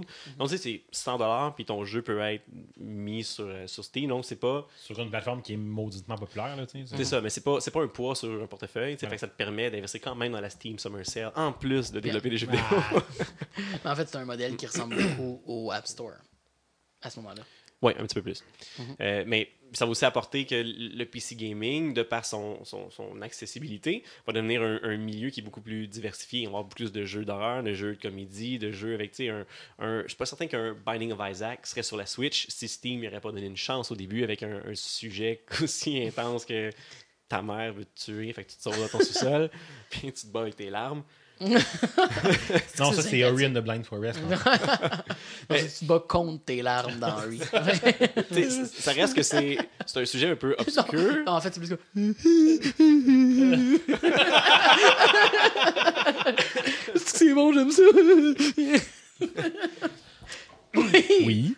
Donc, des, des- des jeux avec des sujets plus obscurs ou plus étranges peuvent faire leur chemin vers Steam, puis il y en a qui vont devenir populaires. Tandis que si tu veux euh, être publié sur Xbox, il y, a- il y a un programme indie, il y en a un sur PlayStation, la Switch aussi est ouvert à ça. C'est plus difficile, c'est pas ouvert à tout le monde. Puis c'est rare en maudit qu'on va voir un jeu arriver là qui n'est pas d'un développeur qui a une réputation. Ouais. Exactement. Ou que c'est pas déjà un titre disponible. Parce que, parce que les coûts sont, sont- sont plus élevés pour, pour se rendre jusque-là. Et la publicité aussi n'est pas aussi, euh, aussi facile. Je me suis permis d'aller. euh, quand on va dans Steam, il y a une section steam.analytics.com, quelque chose comme ça. où On peut aller voir les, les- les statistiques de Steam euh, en direct. Donc, je me suis permis cette semaine dans mes recherches d'aller voir un petit coup d'œil. Puis là, on peut le voir sur les derniers 48 heures. Donc, au moment de, de ma recherche pour le segment, euh, on parlait sur Steam, dans les derniers 48 heures précédant le moment où je suis allé sur l'outil, on parlait de 2,9 terabits de bande passante qui avait été utilisée seulement pour Steam à travers les joueurs. C'est quand même énorme. significatif. significatif. Euh, dans le top, il y a le top des Ça jeux. coûte, ça euh, coûte les- combien, ça, en dépassement de forfait cellulaire? Chez Vidéotron. En fait, on parle de bande passante et pas de quantité, fait que c'est pas la même chose. ouais. Il divise par 1024. Donc, au niveau des top 10 des jeux qui sont les plus joués, euh, on retrouve évidemment le numéro 1, Dota 2, sans surprise. Numéro 2, encore, euh, Counter-Strike Global Offensive, qui est comme un jeu qui, qui ne veut pas mourir, Counter-Strike, je pense. J'ai un jeu qui. J'ai un Euh, jeu qu'il faudrait que j'amène en arrière de la shed pour étirer une balle. Avec ou un sac de jute. Euh, Après un mafleur. Sacrément. Oui, Dark. Non. Non, ok. Euh, un jeu qui qu'on n'a pas parlé puis qui est comme vraiment populaire qu'un jour va peut-être falloir adresser euh, sur, le, sur le podcast qui est Player Unknown's Battleground. Bon, je pense que que- ceux qui s'intéressent savent c'est quoi. Ben, il y, a- il y a quelque chose à dire. Il y a quelque chose à dire Sure. ce jeu-là. J'en parlerai peut-être éventuellement. Euh. Team Fortress 2 et Ark Survival Evolved. Euh, donc, c- qui sont encore les, les jeux les plus joués. On parle d'un pic de 971 136 joueurs pour Dota 2. En 48 heures, ça Wow. totalise 413 000 413 46 888 heures de jeu en 48 heures totalisées. Donc, les, les joueurs euh, sont actifs sur Steam. Euphémisme, bonjour. ouais. Euh, évidemment, j'essaie de, de faire jouer ma mémoire, de me dire, mais ça vient d'où, Steam? Depuis quand ça existe? Parce que je me semble que c'est loin dans ma tête où je me rappelle. Ça euh, vient de sur le fucking disque de Half-Life 2 puis on était tous en tabarnak après à l'installer. Mais c'est avant ça. Hein? Ça a été révélé au public en 2002, en fait. Euh, ils ont fait une présentation euh, je me- au GDC, justement, euh, le 22 mars 2002, où Valve ont annoncé, ont présenté Steam, qui était une plateforme de distribution seulement. Et ce qui a motivé Steam à, à créer cette plateforme-là, c'est qu'à ce moment-là, Counter-Strike, qui est encore le numéro 2 joué le plus au monde, Oui, c'est la même version, mais oui. On se le rappelle. Donc, euh, Counter-Strike est un jeu qui était mis à jour régulièrement et les mises à jour étaient difficiles à trouver, difficiles à appliquer. et puis, à toutes les fois qu'ils mettaient une, une nouvelle mise à jour, Ouais. mais leur- la player base, le, le nombre de joueurs descendait pendant 2-3 jours, le temps que les, les gens réussissent à installer la, la page puis pouvoir continuer à jouer. Donc, c'était difficile.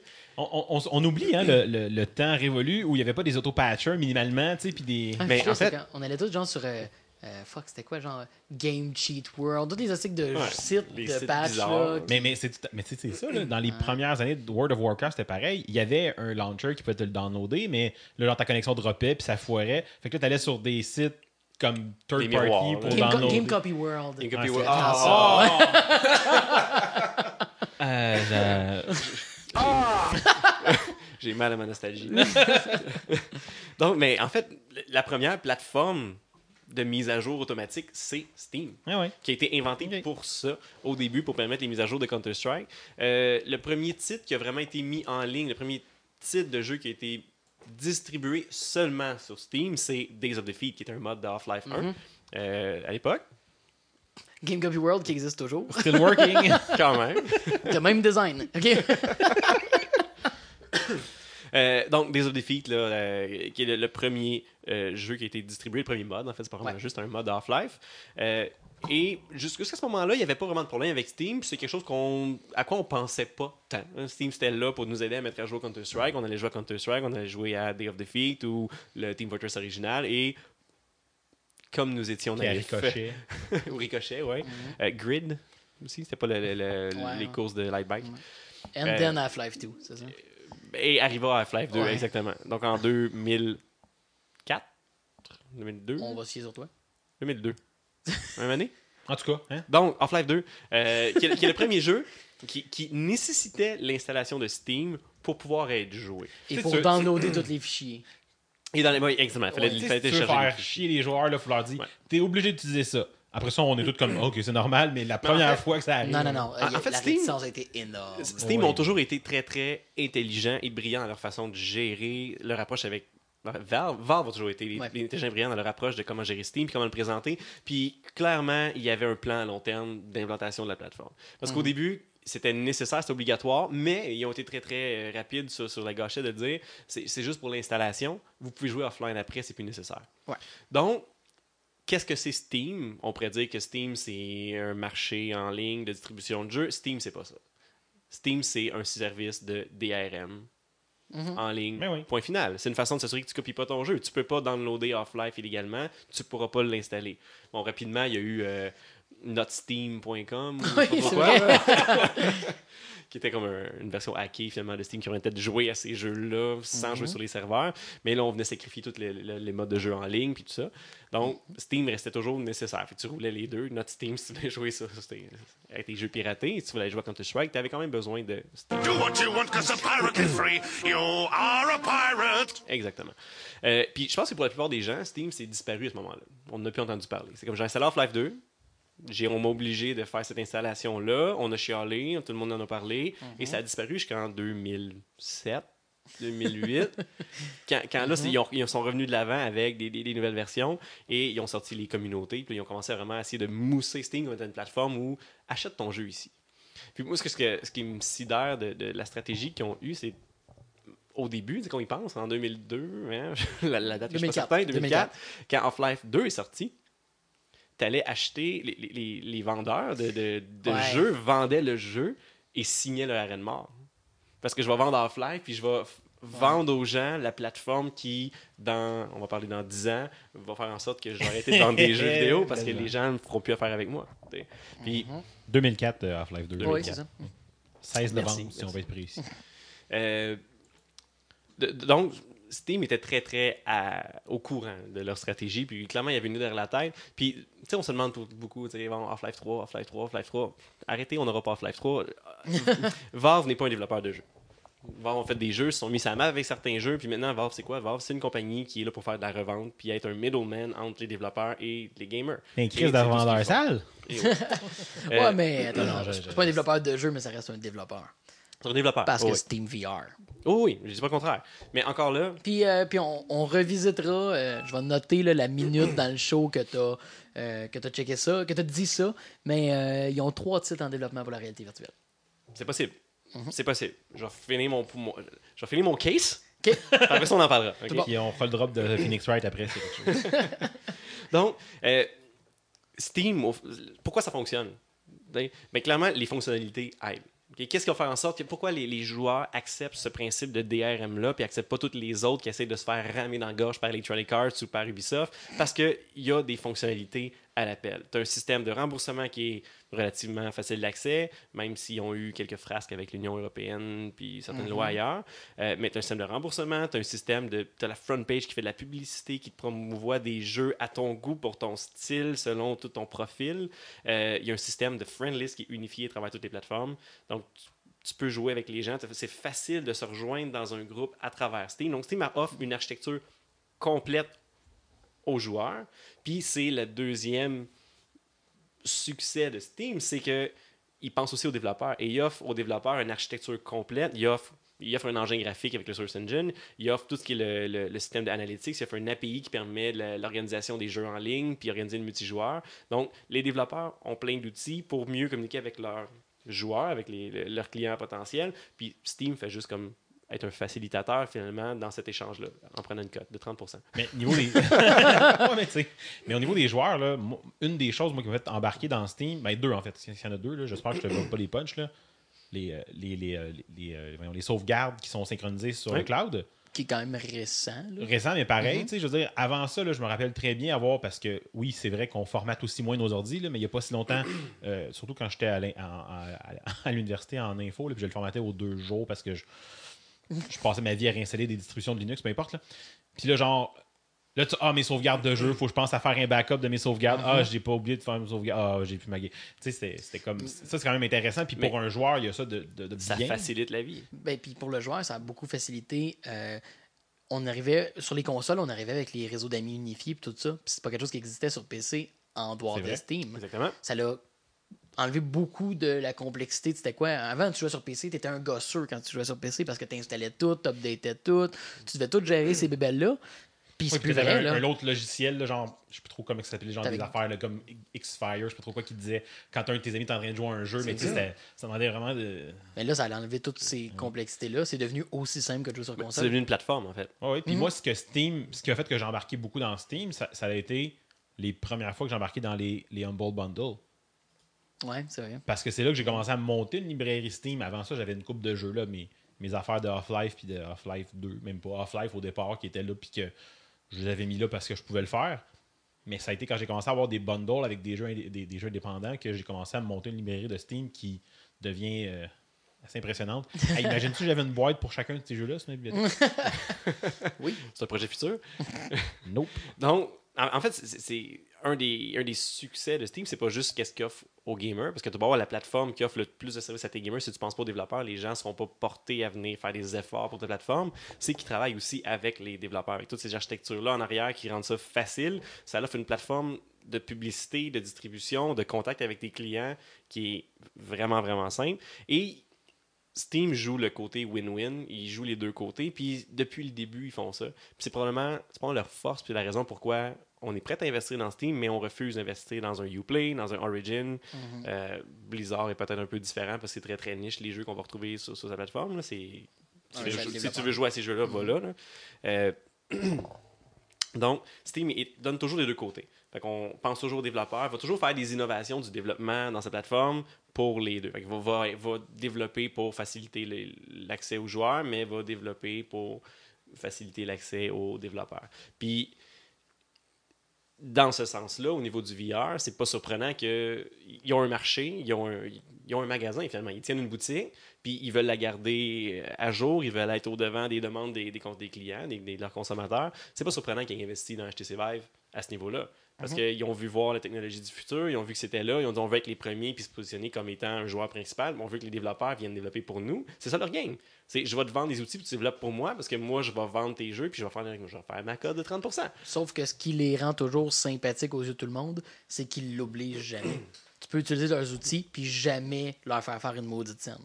C'est là qui est impressionnant. Comme la, la Ben, confiance qu'ils ont Jusqu'à temps que tu vendes ton. Oui, mais tu peux le vendre ailleurs. Ouais. T'es pas obligé de le vendre sur Steam. Ton jeu n'est pas obligé d'être sur Steam, même s'il chevauche les technologies Steam VR. Il offre juste la meilleure expérience. Qui fait ça? Ah, je sais, Non, mais non, je l'oblige quand même pas. Mais la player base, c'est là quand même. Tu sais, le- le- ton marché Oui, reste je là. pense qu'ils le savent. Puis je pense que c'est là, par exemple, qu'ils sont comme capables de dire ben, gars, man, t'es pas obligé. Puis le fait que tu me dises que je suis pas obligé, là, Mhm. ok, moi le faire. parce que je suis pas obligé. Ça, c'est le troisième point qui est en faveur de Valve. Beaucoup, c'est la bonne volonté, c'est le, c'est le good guy Valve, c'est le bon côté qu'on qu'on leur donne. euh, qui, selon moi, vient un peu relever du syndrome de Stockholm, peut-être. Sure, sure. Parce que, bon, on, vois sont. Puis, bon, tu sais, ah, si t'écris un courriel à Game New World, peut-être que- qu'il va te répondre. Tu sais, peut-être qu'il va te dire des blagues. Puis Mhm. là, on va le glorifier sur Reddit dans PC Master Race en le faisant chevaucher une licorne devant une, un arc-en-ciel. Euh, on, a peut-être un peu défié le personnage et on, on l'embellit un petit peu, mais ça ça fait un peu partie de notre culture euh, geek. de ce qu'on aime, on Mhm. L'aime vraiment. Mais indépendamment de- du, euh, du circle jerk qui est Reddit, là, il y, a- il y a quand même des, des raisons qui. où on voit souvent la bonne foi de Valve. Voilà. Donc, clairement, ils, ben, ils jouent le jeu. Mhm. T'as pas le choix. C'est- c'est- C'est c'est leur outil, c'est leur business, c'est de faire plaisir à des développeurs et à des clients, puis ils les mettent ensemble, puis de profiter de, de la vente entre les deux. Oh oui, mais tu sais, Euh, à quelque part, à un moment donné, on peut pas dire que c'est comme une espèce de, de- de game de faire ça si ils sont vraiment de bonne foi. Tu sais, je pense, je pense qu'il n'y a pas juste du marketing, il y a de la réelle Ben, bonne foi non, aussi. mais, là, mais à un moment donné, c'est sûr que tu feras jamais. Tu sais, t'as beau faire quelque chose de bonne foi, tu le feras pas à ta propre perte. non, non, c'est clair. C'est ça. C'est ça. Mais, mais cette notion-là de bonne foi a une limite. Il y a un article qui a paru sur euh, Polygon il y a quelques semaines, euh, avec lequel je n'étais pas totalement en accord. là, un article de Tim Colwell, euh, qui disait, lui, que Valve n'est pas votre ami et Steam est pas sain pour le gaming. Et là, il se lançait dans une, une longue... Des, euh, des élucubrations. élucubration. Euh, puis il y avait beaucoup de ça qui était basé sur la structure d'entreprise, la façon que ça fonctionne. Et il, il mettait beaucoup, beaucoup de jus à blâmer le- fiasco qu'il y a eu avec l'Union européenne, où dans l'Union européenne, la loi est claire, tu peux demander un remboursement n'importe quand pour n'importe quelle raison. Et Steam, dans ses règles de remboursement, sont quand même assez précis sur quand est-ce qu'ils vont te rembourser, et ils sont quand même vagues sur comment ils vont te rembourser. D'ailleurs, ce matin, j'étais allé lire la règle de remboursement, et oui, ils peuvent te rembourser sur le médium que tu as utilisé pour acheter ton jeu si tu n'as pas joué plus que deux heures si- et si ça fait pas plus que Deux semaines. 14 jours que tu as, le jeu. Euh, mais dans, dans plein de conditions obscures et qui viennent vraiment pas les obliger à faire, ils peuvent te rembourser en crédit sur le, dans ton Steam Wallet, donc en argent que tu peux seulement dépenser sur Steam. Et, et- et c'est là que ça l'avait accroché avec l'Union européenne parce que l'Union européenne disait ben, c'est pas un remboursement. Je te donne de l'argent, tu me dis ben je reprends le produit, puis je te donne un crédit pour que tu achètes autre chose dans mon magasin. C'est pas un remboursement. Euh, et il y a un long, long texte euh, écrit par les avocats de Valve qui a été envoyé à l'Union européenne, qui était une réponse à cette accusation-là. Je, je m'en souviens plus une partie de la lecture. et au résumé, ça voulait juste dire fuck you. Donc, tu sais, ils sont quand même très très près de leur argent, puis ils font quand même des, des, des, des, frasques euh, qui font parler euh, par rapport avec le au niveau de Counter-Strike où les, ils ont invité Ouais. les modeurs à les modders les quoi, les modders les, gens qui font des mods Oui, les créateurs de mode. les créateurs de mods euh, à créer des skins pour le jeu, à créer des. Puis les gens qui les créaient pouvaient les vendre. Donc ils ont, ils ont installé un genre de store pour vendre les, les skins de d'armes, de AK-47, de peu importe que tu veux créer pour le jeu. Euh, tu peux les vendre. Mais Valve prenait une cote sur ça et ne, ne te remboursait pas ta vente automatiquement. Puis la dernière fois que j'ai regardé une nouvelle de ça, il y avait plein, plein, plein de gens qui avaient vendu beaucoup et qui avaient touché zéro où là, les Valve va jouer les- les- le, le contrat, dire ah oui, on va vous rembourser un jour, on va rembourser un jour, puis là, finalement, on arrive à faire un offre, mais je vais te rembourser en crédit Steam ou je vais te rembourser en. t'sais. Que finalement, cette plateforme est comme de plus en plus abandonnée, puis il y a beaucoup de, de, de grogne qui se fait euh, au niveau de cette pratique-là qui a été faite. Euh, On pourrait aussi citer le- le- le- la vente des mods, justement, qui avait été euh, enclenchée par Valve il y a quelques années. ouais. Euh, que ça a été retiré très rapidement parce qu'il y avait eu beaucoup trop de discussions alentour de ça, puis c'est clair qu'ils ne voulaient pas se mouiller là-dedans. Mais c'était de permettre aux créateurs de mods de pouvoir vendre les mods pour un jeu. Mais là, il y avait une grosse partie des recettes qui retournaient aux développeurs du jeu source. C'est ça. Mais Puis là, c'était comme, c'était comme une situation comme complexe à justifier dans la tête de tout le monde. Fait qu'ils ont juste fini par tirer à plug là-dessus. Mais quand on regarde de- de- tous ces éléments-là d'un point de vue business, on n'a pas besoin de creuser loin pour voir que dans le rôle où Steam sont un middleman, essaye de faire des initiatives pour attirer des ventes, attirer du développement, attirer du hype autour de, de- des jeux a sur la plateforme, parce que ça va en vendre plus, euh, ont clairement des contrats, ou veulent quand même, ont clairement à faire des deals. Gars, je veux vendre des mods, euh, mais j'ai pas le choix d'en parler euh, aux, aux développeurs du jeu. T'acceptes-tu qu'on vende des mods pour ton jeu, puis que ça soit légal, que ça soit officiel? Puis là, le développeur dit, j'ai pas de problème, mais je veux une code. Le En fait, c'est une en fait, c'est le je veux pouvoir moi-même configurer quelle cote. Parce que c'était variable, Ouais. c'était une des choses qui arrivait. Mais, Ben, selon la popularité du Puis mode. c'est comprenable selon- en même temps. Tu sais, c'est ça, tout- toutes les questions là, se, se posent, sauf que si tu mets ça dans les mains du développeur, c'est comme ouais, ok, je peux bien accepter que ce gars-là fasse une pièce, mais il n'y a rien de ce qu'il fait qui est pas planté à 90% sur mes affaires, je veux ma cote. Ouais, mais légalement, si tu de même ça marche, ben moi, c'est de même, je voudrais que ça marche. Fait que là, si tout le monde veut se tenir la main jusqu'au bout, puis que le client reçoive un produit pré-mâché entre deux compagnies qui ont intérêt à faire de l'argent là-dedans, euh, t'arrives avec un genre de deal comme ça. Mais reste que l'argent, c'est de ça qu'on parle. T'sais, Valve sont pas dans le business des jeux vidéo, sont dans le business de faire de l'argent, comme toutes les entreprises. Et Valve, s'ils ne feraient pas d'argent, ils ne seraient pas là. Euh, et j'ai l'impression que souvent, c'est ce qu'on oublie. T'sais, on- on- dès qu'on voit la compétition arriver, dès qu'on voit un Uplay arriver, euh, qui vont sortir un SimCity 5, qu'il y a un DRM tout le temps actif, que ça diminue les, les performances du jeu, ou qui vont arriver. euh, euh, c'est quel jeu sur Origin que, Avec le launcher web, avec le launcher web ba- ou, les Battlefield. tous les Battlefield, mais Ouais. je parle de, que tu peux te faire déconnecter pendant que tu jouais d'une game single player, tu te faisais déconnecter parce que ta connexion avait coupé, puis si t'es pas tout le temps en ligne, tu peux pas jouer pour les proté- protéger des RAM, puis euh, ça, ça crée une grogne, les gens détestent ça. Je pense qu'on a pas faire un sondage pour savoir que personne n'a envie d'installer Uplay, personne n'a envie d'installer Origin. Euh, donc, les, les plateformes connexes qui sont semblables, puis qui sont définitivement viennent d'une compagnie comme Electronic Arts, comme Ubisoft, qui veut protéger ses propres titres, qui veut protéger Son le- 30% de son profit 30%, qu'il donne son droit d'auteur, qui veut maximiser ses profits sur l'investissement qu'il a fait. Euh, on grogne, puis on, on voit ça comme mal. Donc on a un petit peu deux pour deux mesures. Quand on va penser à Steam, Steam qui va qui installe sur nos ordinateurs des logiciels de monitoring, des performances, tout ça, fait qu'il nous profile, un peu comme Google le fait, euh, qui va nous demander l'investissement, des fois, c'est- du cheap labor quand tu es rendu à demander à des, des mothers de faire des choses puis de les vendre, puis toi, tu prends une cote là-dessus. Fait que tu prends une cote sur quelque chose que tu as investi zéro. C'est une technique de marketing qui appelle du rent seeking. Je cours après le, le loyer. Fait que c'est- tu- tu t'investis pas, tu prends aucune action, mais tu retires de, de l'argent de ça. Donc, il y a une- c'est ce que je, je parle du Stockholm Syndrome, c'est qu'on l'accepte de Steam, mais on l'accepte pas des autres. Fait que ce que ça va finir par créer, Le, le seul problème que j'ai en fait avec Steam, c'est que vu qu'on aime la plateforme, ça décourage la compétition. Mm. Ce qui nous rend pas service. ben, exactement, ça, je m'en allais. C'est ça. C'est pour ça que l'idée genre des sales, c'est cute. Mais c'est parce que, ça, ça- encore une fois, c'est le good guy Valve qui nous donne des deals des meilleurs prix qu'ailleurs. Mais parce qu'il n'y en a pas d'ailleurs. On s'en sac du ailleurs. Je m'en vais acheter un jeu ailleurs, je me demande s'il y a une clé Steam. Ouais, parce que Toujours. là. tu sais, puis- Mais mettons, moi, je, je- voulais revenir sur les, euh, les autres plateformes, là, tu sais, c'est Uplay puis machin. Mhm. là. Moi, ce qui me dérange plus, c'est que généralement, les jeux qui sont sur ces plateformes-là, ils, ont un, euh, ils ont une connexion euh, qui soit tout le temps active. Là. Puis c'est pas mal plus ça qui me dérange que le fait que j'ai besoin d'avoir une autre plateforme. Ouais. Mais c'est Ben- majoritairement pas vrai. Euh, parce qu'il y a eu tellement justement de. Moi, cas, moi, ceux que j'ai, c'est ça, d'abord. Mais que- comme quoi, comme là, je jeu, sais exemple? plus, là, mais- Parce que je sais que Origin, Pas, j'y jeux- pas. Non, mais Hey, tous, les jeux, tous les jeux Origin fonctionnent online, offline, tous les jeux Uplay fonctionnent offline. Parce qu'il y avait eu le combat avec euh, Assassin's Creed qui est sorti, que justement le monde avait pété leur coche parce que tu perdais la connexion, tu perdais le jeu. Ouais. Euh, fait que c'est pas- il n'y a pas des inconvénients si Mais flagrants. je pensais que ça. encore comme ça. Là, où, je- Ça aurait jamais été toléré. peu. J'y vois peu, mais c'est parce que j'ai pas beaucoup de jeux sur ces plateformes-là. c'est ça. Mais c'est ça, c'est ça qui arrive, c'est que on, on boude un peu les autres entre les autres compagnies qui arrivent avec des façons maladroites de nous apporter un système semblable.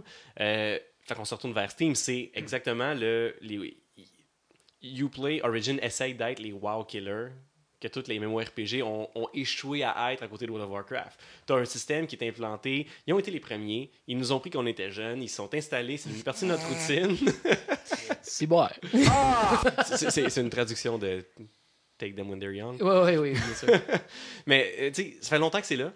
Ça fait longtemps. Puis au début, c'était c'était mauvais au début. Puis ils ont Mhm. implémenté, ils ont implémenté, ils ont implémenté, ils se sont développés. Ils sont rendus tellement gros. Puis ils continuent à se développer que celui qui essaie de faire le même produit à côté est pas à la hauteur. Fait que le, le, le coût de faire la transition d'un à l'autre est beaucoup trop grand. Puis je pense pas que personne n'a envie de se retrouver à gérer 4-5 plateformes différentes Fuck out. pour ses besoins gaming. Mais-. Puis en plus, euh, un des gros, gros concerns que euh, plus que le monde vieillisse, en fait, qu'on a par rapport aux plateformes digitales, c'est est-ce qu'ils vont mourir un jour, puis je perds accès à tout mon contenu? Ouais. Euh, puis donc, c'est forcément une question, c'est strictement une question de confiance. Parce que ça va arriver. Euh, puis qu'est-ce qui se passe à ce moment-là? Tandis que Steam, Steam, ils ont, ils ont ouvertement dit que si Steam ferme, ils relâchent le DRM. Ça, a été, ça fait longtemps que c'est documenté. Ils disent c'est pas dur pour nous autres de faire une update qui fait que tous les jeux qui sont sur Steam avec la nouvelle update, il fait juste partir. Fait que si Valve fait faillite demain, on a. En tout cas, moi, j'ai la confiance que mes jeux vont être accessibles. Il va falloir que je les ai téléchargés avant la fermeture définitive, mais j'y ai accès à mon contenu. ben, ce qui est encore un, euh, le, le good guy Valve, ou, puis ce qu'ils vont donner aux, aux gamers. Fait que, Mais, c'est ça, ils ont mérité ma confiance Ouais. euh, sur des questions de logistique. ce, que, ce que les autres ne font pas. Non, souvent- pas. EA n'a pas la confiance de personne. Ubisoft n'a pas la confiance de personne. mais ils vont arriver avec des plateformes qui sont pas aussi complètes, qui sont pas aussi développées, qui offrent pas une friend list, qui offrent pas, qui offrent pas tous les, les outils et la profondeur que Steam va offrir. C'est pas tentant d'aller voir la compétition quand on est bien chez nous. Puis, Ah j'ai-tu vraiment besoin de jouer à Pour- Battlefield? pourquoi je changerais mon char s'il marche bien dans la vie? Pourquoi j'irais avoir une autre compagnie d'auto si les compagnies En fait, d'auto qui j'ai toujours pour- fait affaire est Pourquoi impeccable? changerais mon char si mon char est plus beau, plus neuf, va mieux, performe Oui, mieux? ça, Pourquoi j'irais vers l'autre à côté? Ah non, on sais? sait que t'as un nouveau char, Jeff, pas obligé de nous le remettre dans la face encore. là. J'en ai-tu parlé? Non. Alors, à la causeuse, cette semaine, on parle du char. Char à fait qu'il est noir. Euh, en gros, Steam, c'est quelque chose qu'on utilise tous. Puis euh, amusez-vous avec la Steam Summer Sale parce qu'il y a des rabais. Si vous voulez jouer au jeu, allez-y. Gardez en tête que près de 80% des jeux qui sont achetés sur Steam ne sont pas joués. I can attest to Euh, that. ouais, ayez cette pensée en- avant de sortir votre portefeuille.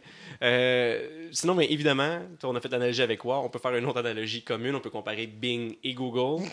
Donc, Ouais. fait que même si arrivait un jour une autre plateforme aussi belle et performante que Steam, est-ce qu'on changerait? Quand toutes nos habitudes sont là? Est-ce qu'on a envie d'avoir deux plateformes différentes? Peut-être pas. Je pense juste que ce qui est important à se rappeler quand on pense à Steam, c'est qu'ils sont là pour faire du cash et non pas Ils sont pour pas nous faire pour être, plaisir. ils sont pas là pour Ouais, être vos amis. Exactement. non?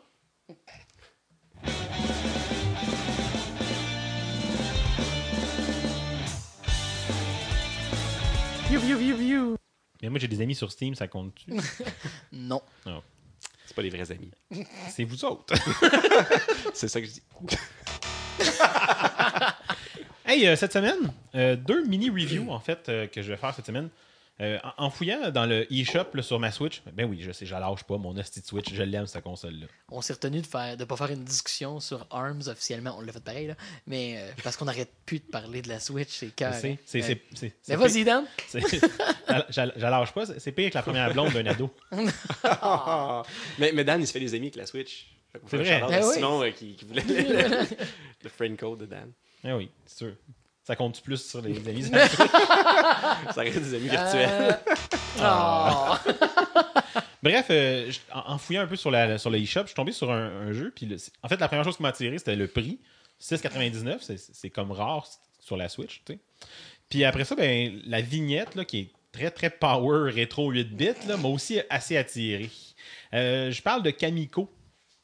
Kamiko, on pourrait définir ça comme un jeu d'action au gameplay assez arcade, si on veut, là, en termes de, de- de rapidité et tout ça. Mettons qu'on veut pas. Ben, tu peux t'en aller. Oh, oui. C'est un jeu qui ressemble un peu à Fury? Non. Euh, non, à Hyper Light Drifter. Kind of. Un pixel art. euh, Ouais, c'est ça, Top-down, ouais. là. Ouais, c'est ça. Euh, c'est ça. tu sais, euh, Il y a des éléments aussi de puzzle là, qui sont inclus dans ce jeu-là. Fait qu'un jeu avec un gameplay assez rapide d'arcade, des éléments de puzzle. Euh, développé par Skipmore, publié par Circle. Euh, un petit look euh, Link to the Past, là, comme mais réduit à 8 bits, si on veut, là, quand même, au niveau des graphiques, là, euh, très coloré, très. euh, ça, très, très euh, pétant, si on veut. Mais euh, assez loin au niveau du gameplay que de, de Link to the Past. là. Euh, dans le jeu, on incarne une prêtresse de la religion japonaise du Shinto, et qui, est, qui est un ensemble d'anciennes croyances. Là. On- on- souvent, on va dire que c'est la plus ancienne religion du Japon. Euh, on voit que le jeu a beaucoup de profondeur quand je suis rendu à expliquer le shintoïsme.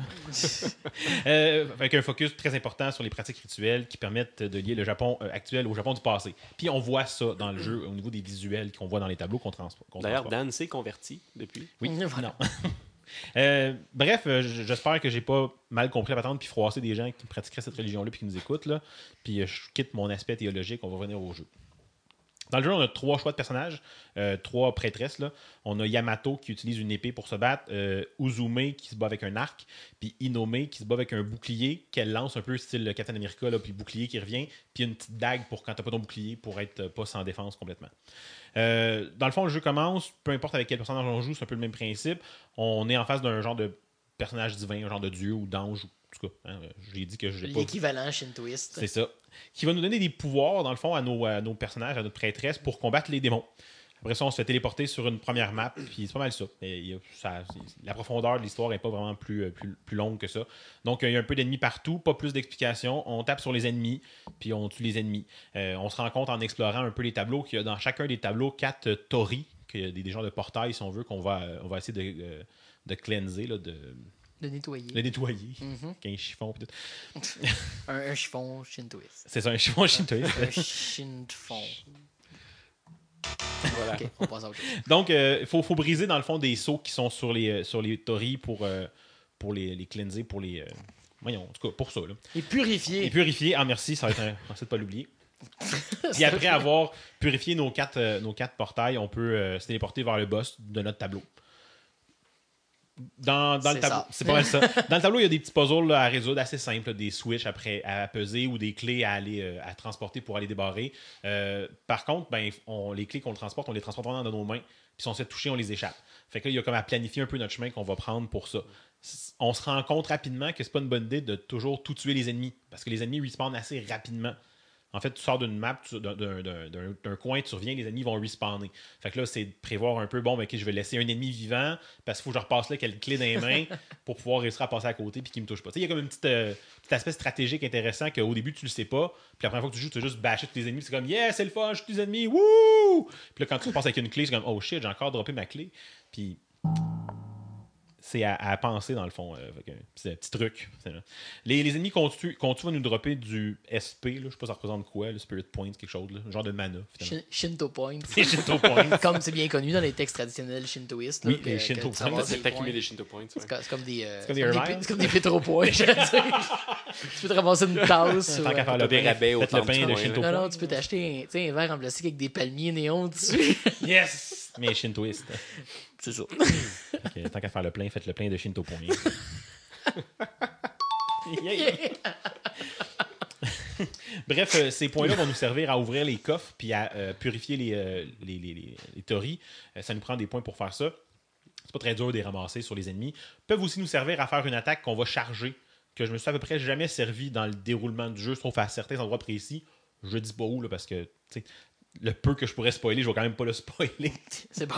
Euh, mais voilà, fait que ça se fait assez bien de les ramasser. Euh, dans les tableaux, dans chacun des tableaux, il y a tout le temps, dans un des coffres, euh, dans le fond, c'est quoi que c'est les clés qui sont cachées là, mais il y a aussi un upgrade de vie puis un upgrade de, de SP qui sont cachés. Puis aussi, à chaque fois qu'on finit de purifier nos, nos shrines puis qu'on arrive avant le boss, il y a aussi un upgrade de vie puis un upgrade de, de- de SP. Je trouve ça intéressant que ce soit avant le boss plutôt qu'après.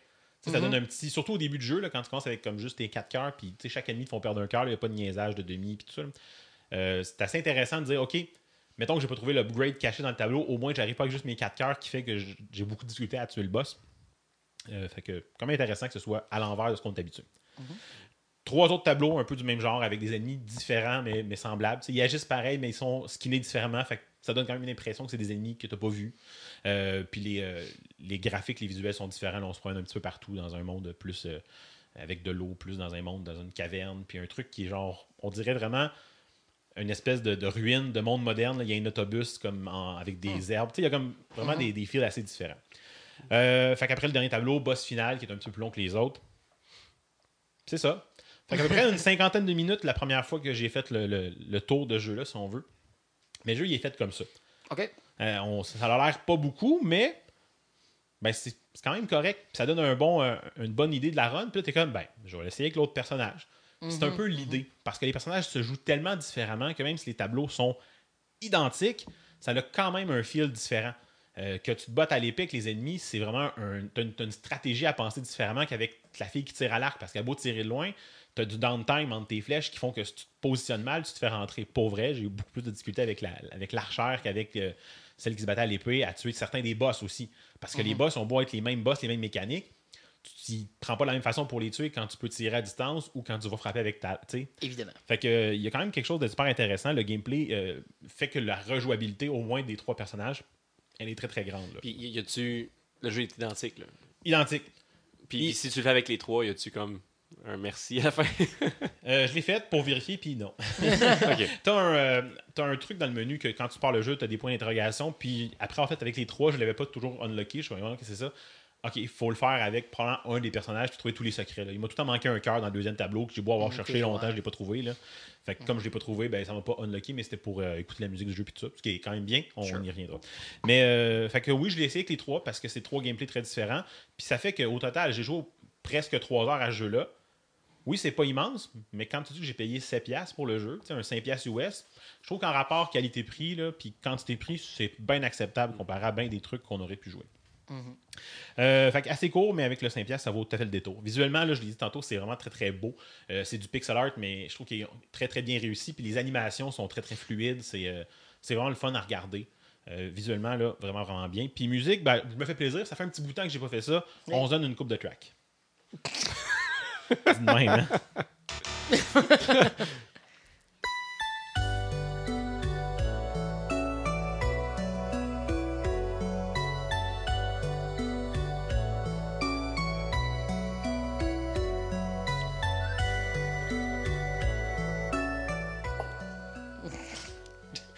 Jeff, pour ceux qui n'étaient pas là en studio.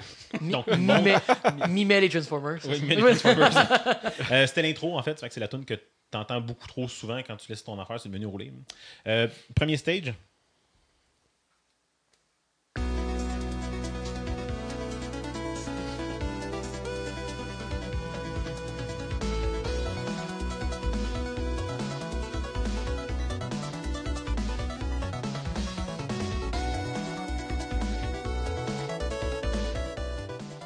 Ok, ça j'aime ça. Ça, Ah j'aime ouais, bien vraiment, ça. vraiment, vraiment. Euh, J'ai pris aussi dans le deuxième stage, qui est euh, un film un peu différent. Le deuxième stage, on se retrouve dans un monde un peu euh, inondé, là, des trucs un peu plus d'eau un peu partout. On a des petits ponts, puis tout ça. Un water level.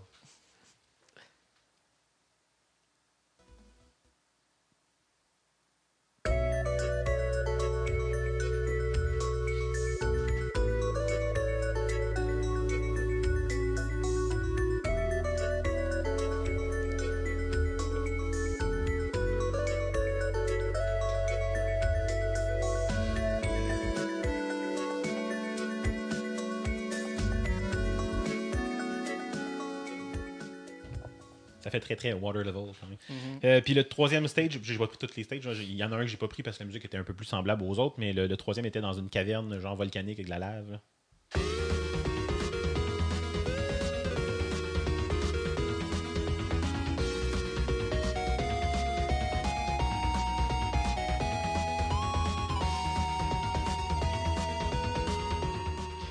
Est-ce qu'on sait qui a composé la musique? J'ai pas euh, trouvé l'information vite comme ça. Puis l'information sur ce jeu est très. euh, il y en a pas beaucoup, là. Tu sais, genre, il n'y a pas une page Wikipédia avec plein d'informations. Sur la page de Nintendo, ils disent pas précisément qui a composé la musique puis tout ça. Fait que j'ai pas l'information, non, malheureusement. Mais ouais, c'est une bonne trame sonore qui. euh, je sais pas si elle existe là, en tant que telle comme trame sonore, mais qui va se rajouter à ma liste de, de trames sonores de jeux. Là. Ouais, c'est euh, c'est- sympathique. C'est- les meilleurs éléments de beaucoup d'autres bandes de son de l'époque, mettons. Ouais, ouais. Fait que non, j'ai j'ai bien aimé. Fait que, fait que pas beaucoup de choses à dire de plus que ça. C'est pas un long, long jeu, mais en rapport, comme je disais tantôt, qualité-prix, j'ai euh, j'ai vu vraiment, vraiment, vraiment pire. Puis, tu sais, je vais probablement y rejouer à un moment donné, là, parce qu'à un moment donné, tu sais, comme, off, j'ai le goût de jouer un peu, mais j'ai pas le goût de partir une game de quelque chose. Ben, tiens, on va voir si je suis capable de battre mon temps, parce que t'as, euh, ça garde en mémoire tes temps que ça t'a pris pour le tableau. Puis bon, il y a un leaderboard là, euh, national, puis tout, mais on s'en fout. Moi, je suis pas très, je suis pas, je suis pas assez bon pour ça. Mais battre mon propre temps, ça doit devenir quelque chose d'intéressant. Puis, tu sais, on parle de 50 minutes la première fois, fait que 35, 40 la deuxième fois, tu sais, puis tu peux t'amuser Mhm. après ça à le faire. Hey, euh, je prends pas les upgrades de vie, je suis capable de battre le boss. Tu sais, euh, je pense qu'il y a quelque chose de le fun dans la rejouabilité d'un jeu qui est pourtant à l'opposé complet de ce qu'on a parlé dans les dernières semaines, en tout cas de ce que j'ai parlé dans les dernières semaines avec les jeux euh, procéduraux, puis. euh, Fait que voilà. Je vais donner un 4 pattes de divan divin, juste parce que c'est fun à dire euh, divan divin. Hein, imagine si c'était le divan divin d'un devin de Denver. Shintoïste. Euh, deuxième partie, euh, tu sais, je vous ai pas dit comment j'ai j'ai joué à ce jeu-là. Oh, sac. Avec ta manette 8-bit d'eau. Ben, oui, j'ai dû en parler, je peux bien. Ben, vas-y. C'est ça. Fait que, ben oui, j'ai j'ai essayé avec les deux Joy-Con, tu sais, parce que bon, c'est ça que j'avais quand j'ai commencé à jouer. Puis vous avez juste un. Puis euh, c'est pas ça que je vous parle, par exemple, parce que je sais je même pas pourquoi ça marchait avec juste un, parce que ça joue pas à deux. D'un coup, j'ai perdu un Joy-Con, il m'en reste juste un. Je peux au moins jouer. je vois. Ou t'as des petites mains. Je sais pas. Euh, fait que dé- début mai dernier, euh, la compagnie, euh, une compagnie chinoise, oui, euh, 8 bits d'eau, fait une pas pire annonce qui a quand même euh, fait rager pas mal de monde. Ils disent que le dernier firmware de leur manette est- rend compatible leur manette avec la Switch. Puis, puis ça se rajoute dans une très, très, très longue liste de compatibilité pour ces manettes-là. très longue liste, oui, qui, euh, qui inclut euh, Windows, Mac, qui inclut Android. Je pense que c'est compatible iOS, mais j'imagine Oui. qu'il faut que tu sois jailbreak parce que sinon, Ouais, a sinon, il, marche avec. en mode euh, puis sinon, il faut que ce soit jailbreak. Mais le mode arcade, euh, faut pas que tu installes le dernier firmware avec la Switch parce que ça l'a invalidé certaines fonctionnalités. Mais ça se fait parce qu'ils le gardent sur leur site, le firmware dans Legacy de l'autre d'avant. Ah, Bref, Bonne idée. Euh, puis, oui. euh, puis en plus, ben là, via des, ad- des adaptateurs, on peut avoir NES, SNES et NES Mini. ouais, ça c'est le bout où est-ce que je l'ai pas encore testé, mais c'est clair que c'est quelque chose qui m'intéresse parce qu'ils vendent l'adaptateur euh, dans le fond Bluetooth pour brancher dans le, le port de manette de NES puis de SNES. Puis de NES Mini aussi, mais euh, euh, quand même intéressant. C'est la même compagnie. Oui, c'est cette compagnie-là. Fait que, tu sais, vous avez probablement déjà vu passer leurs manettes si vous êtes un petit peu fan de jeux comme ça. Ils ont des manettes là, de, tu sais, de, de style qui sont pratiquement identiques à une manette de, de Super Nintendo ou de Super Famicom. Il y en a qui sont même chose pour le NES avec plus de boutons, par exemple. Exact. Puis de, Plus de Famicom. shintoïsme. Une de 64 aussi. Euh, Euh, non, pas de 8-bit d'eau. Ils n'ont pas de NES Il me 64. semble que je n'ai vu une. Ils ont NES, SNES, puis ils ont la NES 30. Hmm. J'ai euh, j'ai un Continue, je fais mes que J'en ai recherches. vu plus que ça sur leur site, mais bon. Euh, anyway, puis les adaptateurs dont on parlait tantôt. Euh, Leur update, dans le fond, rend ça, tout ça disponible à se connecter par Bluetooth avec la Switch. Puis ça m'a titillé un petit peu. Moi qui aime quand même avoir des affaires. Mais ça ça t'a titillé suffisamment. Que ça m'a titillé suffisamment. Je suis allé en acheter une. Euh, une de, de leur modèle un peu plus moderne, là, qui, euh, qui est la SNES 30 Pro. Euh, il y a aussi le modèle du même style, mais avec un look plus Famicom. là. Dans le fond, elle a un color scheme de NES, là, vraiment identique à une manette de NES, mais la forme ressemble beaucoup plus à une manette de Super NES. Par contre, au niveau des boutons, ben, on a un D-pad, on a les boutons ABXY, on a deux sets de triggers sur le dessus LR, on a un Start, un Select, deux joysticks, puis il y a deux petits boutons aussi un peu plus pour les systèmes là, en dessous, là, genre le Power puis tout ça, là, qui permettent aussi d'utiliser des certaines fonctionnalités. Fait que euh, oui, effectivement, il y a une manette de 64. On n'en entend jamais parler parce que c'est une manette de 64. voilà. non, non, mais effectivement. Mais tout ça va à fait d'avoir vu sur le site. euh, Il y a des trucs aussi, même pour la Wii. Il y a une manette qui est, euh, qui est vraiment sur le color, comme les mêmes couleurs que la Wii, là, probablement qui est un peu plus Donc, vieille. blanche. Ouais, blan- blanche et bleue. C'est complexe. c'est lettre. Anyway, euh, fait que oui, beaucoup plus de boutons sur la SNES 30 Pro. Puis pour les fans de Famicom, il y a la même manette avec le, le style Famicom. Euh, bonus, euh, point bonus sur le fait que c'est pas un sticker qu'il y a dessus. Comme pour le métallique du Super Ouais, Famicom, ouais, ouais. c'est vraiment une plate de petit métal ben, gold. ça. là. Ah, c'est cool. C'est vraiment nice. Ils sont vraiment, vraiment. Sérieusement, quand j'ai vu la première fois la, la NES 30 Pro, Oui. euh, je fais comme, OK, c'est vraiment une manette moderne. Puis d'un de ses belles qualités, c'est que le D-pad est à l'endroit principal. Oui. C'est con à dire, là, mais comme la manette de PlayStation, si elle a un avantage, à mon avis, sur celle du Xbox, c'est que quand tu veux tes flèches, sont à l'endroit où ce que ton pouce tombe directement, Ouais. pas en bas. Euh, puis on dirait que même Nintendo a abandonné ça là avec le, le Avec Pro la- Controller de la Switch. Fait que c'est pour ça que j'étais comme, oh, c'est une belle alternative d'avoir une manette qui focus principalement Ouais. sur flèches et boutons. Tu sais, moi, je l'avais déjà vu une- avant. Je l'avais jamais acheté parce que j'étais comme, ben oui, c'est cool, mais je vais tout m'en servir tant que ça si principalement quand je joue à des jeux, je vais jouer sur ma Steam Link, que j'ai déjà ma manette de Xbox qui va très très très bien. Sur mon ordi, j'ai une autre manette de Xbox branchée dessus. C'était pas un besoin. Par exemple, quand j'ai vu qu'elle marchait sur la Switch, j'ai dit, hmm, ok, là, je vais essayer. Premières impressions, là, super belle qualité au niveau des boutons. Les, les fils des boutons, ça clique juste bien. Mhm. Il y a un beau, euh, beau fil de clic. La même chose pour le D-pad qui répond bien. Euh, il y a un fil très très NES là, au niveau le- des boutons. Ben, moi, j'ai la NES 30. OK. Euh, ce que je peux te dire, par contre, c'est que le D-pad n'est pas parfait. Le D-pad de 8-bit-do n'est pas parfait. Il y a le même défaut que le D-pad de la Switch. Ça me fait capoter que Nintendo soit pas capable de faire un D-pad de la compagnie qui sont les seuls qui peuvent en faire parce qu'ils ont les droits sur le design, comme on a déjà parlé. Ouais. Euh, c'est possible. Euh, il marche très bien, là. OK, je veux pas aller jusqu'à l'extrême, là, mais comme celui de la Switch, si on tient des flèches de côté, Ouais. en écrasant la flèche de côté, si je l'écrase vers le haut, je suis capable d'aller peser sa flèche du haut. ouais, c'est vrai, je l'ai, je l'ai vécu un peu, ça. Voyons donc, OK? Surtout pour la, je parle surtout pour le Pro Controller, là, vous avez le brevet, OK, de la, du D-pad qui marche comme du monde. Voyons donc, ça Fait que dans le fond, c'est pas à 100 comme quatre boutons euh, indépendants, mais vraiment un Ben, truc ça l'est quand même, mais c'est Ben, juste ouais. que le pivot au centre doit pas être assez élevé, Ouais. qui fait que tu es capable comme d'écraser pour qu'il appuyer sur le bouton euh, qui est à Mais côté. oui, t'as as raison, mais quand même, euh, c'est ça. Je suis d'accord, mais Mais je trouve ça triste qu'il n'y ait pas de manette moderne Ouais. euh, qui Euh, ait ça correctement. boutons Start Select qui sont écœurants parce qu'ils sont en petit rubber, pareil comme sur une manette de NES. Là, c'est, Mhm. Pour vrai, on dirait vraiment une manette de NES qu'ils ont décidé de faire comme. Tu sais, les coins là, qui font mal aux doigts, là, on va les arrondir un peu. Et puis ces boutons-là, Star Select, là, sont le ils ont, ils ont- sont comme Oui, ils sais, ce, ce feeling que tu peux pas oublier. en, en- en fait, la, la NES 30 Pro, ils se sont dit, on pourrait l'arrondir, puis qu'est-ce qui manque? Des lumières. On sac des lumières tout le tour. C'est vrai qu'il y a des, euh, les, les LED, en- mais ils servent aussi à de l'information, mais j'avoue qu'ils en ont mis en tabarnak. c'est vraiment deux strips de LED qui fait tout le bas des deux côtés de la manette. Là, fait qu'un gros, euh, ça, ça paraît. Euh, ouais, voilà. Fait que, des ailes avec des néons, la ça. de. Euh, les deux petits joysticks sont très très petits, ce qui est un peu particulier. Ils sont encore plus petits que ceux de la Switch qu'on disait l'autre fois qui étaient petits, mais ils vont quand même très très bien aussi. Fait que euh, be- belle qualité là, pour vrai de la manette. Assez facile à lier. Ils m'ont détecté comme un Pro Controller, c'est ça le principe. Euh, faut avoir son guide là, par exemple, parce que pour la faire détecter par différentes machines, il y a une combinaison de boutons différentes à utiliser. Si t'as pas ton guide, là, trouve-le. Moi, je me suis sauvegardé une copie directe dans mon, euh, dans mon Google Drive de la version PDF juste pour être sûr de pas me faire chier. Il doit être disponible sur le site de toute façon. Oui, c'est ouais, ça. c'est sauf ouais. que, tu sais, c'est- c'est juste, faut le savoir un peu. Euh, vraiment, là, euh, il y a des boutons, c'est ça, en dessous, qui sont pour. euh, qui, qui- qui se, qui se connectent dans le fait avec la Switch pour devenir le bouton Home puis le bouton de screenshot. Bon, le bouton de Ah. screenshot, il est un peu accrochant. J'ai pris une coupe de screenshots en jouant sans vouloir. Ouais, ben, j'ai fait ça aussi en jouant à ARMS. C'est ça, c'est clair. Euh, batterie intégrée, batterie euh, lithium-ion, j'imagine, je sais pas trop quoi. Parle d'une Mhm. vingtaine d'heures, supposément, là, selon ce qu'ils disent. Euh, bref, euh, je m'en suis servi pour jouer à Kamiko. Ça allait vraiment bien dans le style de jeu que j'avais, un jeu un peu plus. Ah ouais, euh, la, batterie de la manette a duré au moins le temps que tu finisses le Ouais, jeu. ouais, ouais. Ah, c'est c'est cool. quand même cool. Hein? Mais très efficace, par exemple. Pas, pas de pas d'input de, de input lag, de lag à l'entrée, j'en ai pas vu du tout. Il y a une fois que j'avais l'impression d'en avoir, j'ai comme juste déconnecté, reconnecté la manette, puis ça reparti. Là. Tu sais, genre, j'ai comme tout éteint les manettes, puis reparti, ça a leur marché. Là. Fait qu'il y a peut-être- il y a peut-être un petit euh, bug de connexion. Euh, fait que pour des jeux de ce genre-là, un peu plus rétro, ça va super bien. Euh, qualité et ergonomie, c'est- vraiment mieux que d'avoir un Joy-Con, mettons. Euh, semblerait que c'est moins bien que la Pro pour l'ergonomie, mais j'ai pas essayé la Pro. Fait que... Ouais, ben, juste d'avoir une.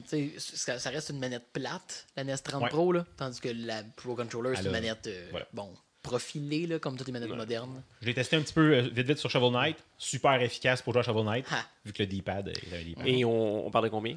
Euh, 50 50$ chez Canadien. Best Buy, puis Ouais, sinon, c'est ça. tu peux en ligne n'importe où. Là, Fait que c'est disponible en vente ici. On n'a pas Ouais, besoin de ouais, commander sur ouais, Internet. non, non, Best Buy. Moi, je suis allé au Best Buy parce que sur euh, Amazon, c'était comme un revendeur puis il était encore plus cher. là.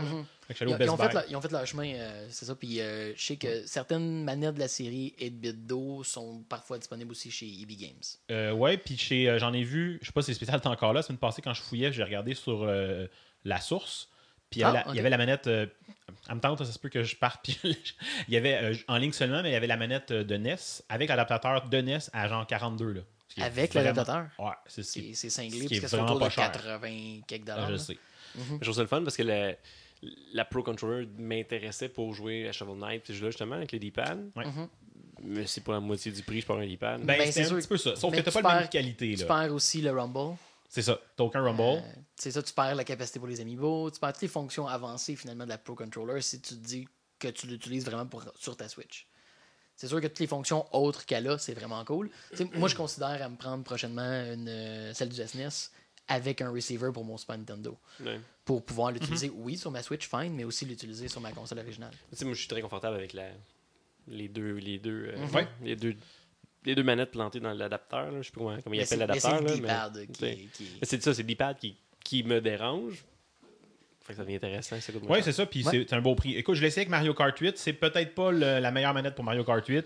Euh, bon, le joystick il est pas super bien placé, comme on l'a dit, est- parce qu'il est pas directement sur notre pouce. Puis dans Mario Kart 8, on joue beaucoup avec le, le- le- le joystick pour les dérapages tout ça. En fait, ça marche aussi avec le, le- le- le D-pad. Fait que ça peut fonctionner. Sinon, ça marche quand même assez bien. La seule affaire, c'est au niveau de l'ergonomie. Les triggers sont pas placés euh, de façon si haute que ça, vu que c'est une manette plate. Fait que dans Mario Kart, où est-ce que tu es tout le temps avec des triggers, tu sais, où est-ce que moi je tiens un trigger de façon abusive avec une carapace pour me protéger, bien souvent, moment donné, tu finis par comme cramper du doigt. Là, parce que Mario Kart, c'est peut-être pas le meilleur jeu. Mais sinon, en général, ce que, ce que j'ai joué de plus rétro va marcher super bien. Moi, j'ai vraiment hâte, dans le fond, de me servir de cette manette-là pour jouer aux jeux classiques sur la Virtual Console ou dans le service en ligne. Les, les jeux plus rétro, ça va être, je pense, une manette vraiment, vraiment cool pour ça. Euh, j'ai essayé de. J'ai voulu le tester un petit peu vite vite sur ma Steam Link. Il l'a reconnu. Je pense que j'avais une, une erreur, puis je pense que j'ai dû accrocher le bouton pour la, comme faire, déconna- la faire reconnaître comme une manette de, de- de- voyons, de, de Switch, une Pro Controller. Parce qu'il y a des petites affaires qui, qui accrochaient, puis est supposé te faire détecter comme une euh, manette euh, X-Input là, sur Windows. Là, fait qu'elle aurait dû marcher mieux que ça. J'ai- j'ai, euh, c'est sûr que mon firmware n'était pas à jour, mais j'ai jamais capable de la faire reconnaître comme une euh, X-input si elle n'était pas en USB. Ça peut avoir changé, mais euh, avant, c'était c'était pas une option. Fait que, en tout cas, mais il l'a reconnu comme une manette de Switch, puis il l'a comme connecté, puis ça avait l'air de fonctionner. Euh, bon, la seule affaire, c'est qu'après ça, quand j'ai voulu revenir à la Switch, c'est là qu'il y a eu un petit bug. Là. Puis je pense qu'il y a d'autres gens qui ont eu le même problème parce qu'ils n'arrivaient plus à la reconnecter sur la Switch. Euh, j'ai fini par gosser pas mal parce qu'il n'y a pas beaucoup de documentation. Puis quand tu cherches sur Google, tu tombes sur le forum, mais qui, qui existe comme plus parce qu'ils ont changé leur site. En tout cas, Ouais. euh, mais bon, s'il y en a que ça leur arrive, j'ai juste comme tout wipé les manettes de ma Switch, comme juste au complet. Puis j'ai reconnecté mes manettes, en les, mes Joy-Con dans les sacs en dedans. Puis celle-là, j'ai reconnecté comme une manette classique, une manette Pro. Puis ça l'a tout reconnecté. tu sais. Fait que petit Fallait bug, juste mais qu'il l'oublie. fallait qu'il l'oublie au complet, je pense, pour la retrouver. Euh, mais le petit manque de documentation ou le manque de, de- de forums qui existaient puis qui sont juste pas revenus. Là. Mais beau petit achat, euh, belle qualité, beau look, là, c'est vraiment beau. Sur ma table de salon, elle me fait triper juste en étant là. Puis euh, je la trouve euh, super belle. pe- petit détail en passant, là, on a parlé des, des bandes de lumière, les bandes de LED Ouais. de chaque côté, là, euh, sont inspirées en fait de Symphony of the Night. De, Oui, oui, J'oublie le nom de l'arme, mais l'épée la plus forte dans Symphony of the entendu, Night, qui fait comme un croissant de lumière. C'est ça qui est à la source. Ils l'ont appelé comme ça, j'avais vu passer, j'ai pas noté. Bref, super content de mon achat, puis euh, j'ai hâte de le laisser dans d'autres jeux où est-ce que ça va être efficace, là, c'est en style de manette classique. Fait que je, je, je- je- je finis ma, ma review sur les mots de- d'un grand sage. I love it.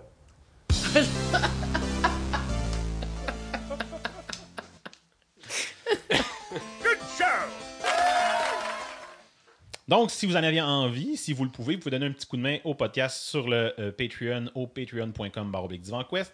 Sinon, on peut trouver les épisodes sur le divanquest.com pour du feedback, du hate mail sur Twitter, sur Facebook au euh, twitter.com divanquest, facebook.com divanquest, par courriel au divanquest à gmail.com.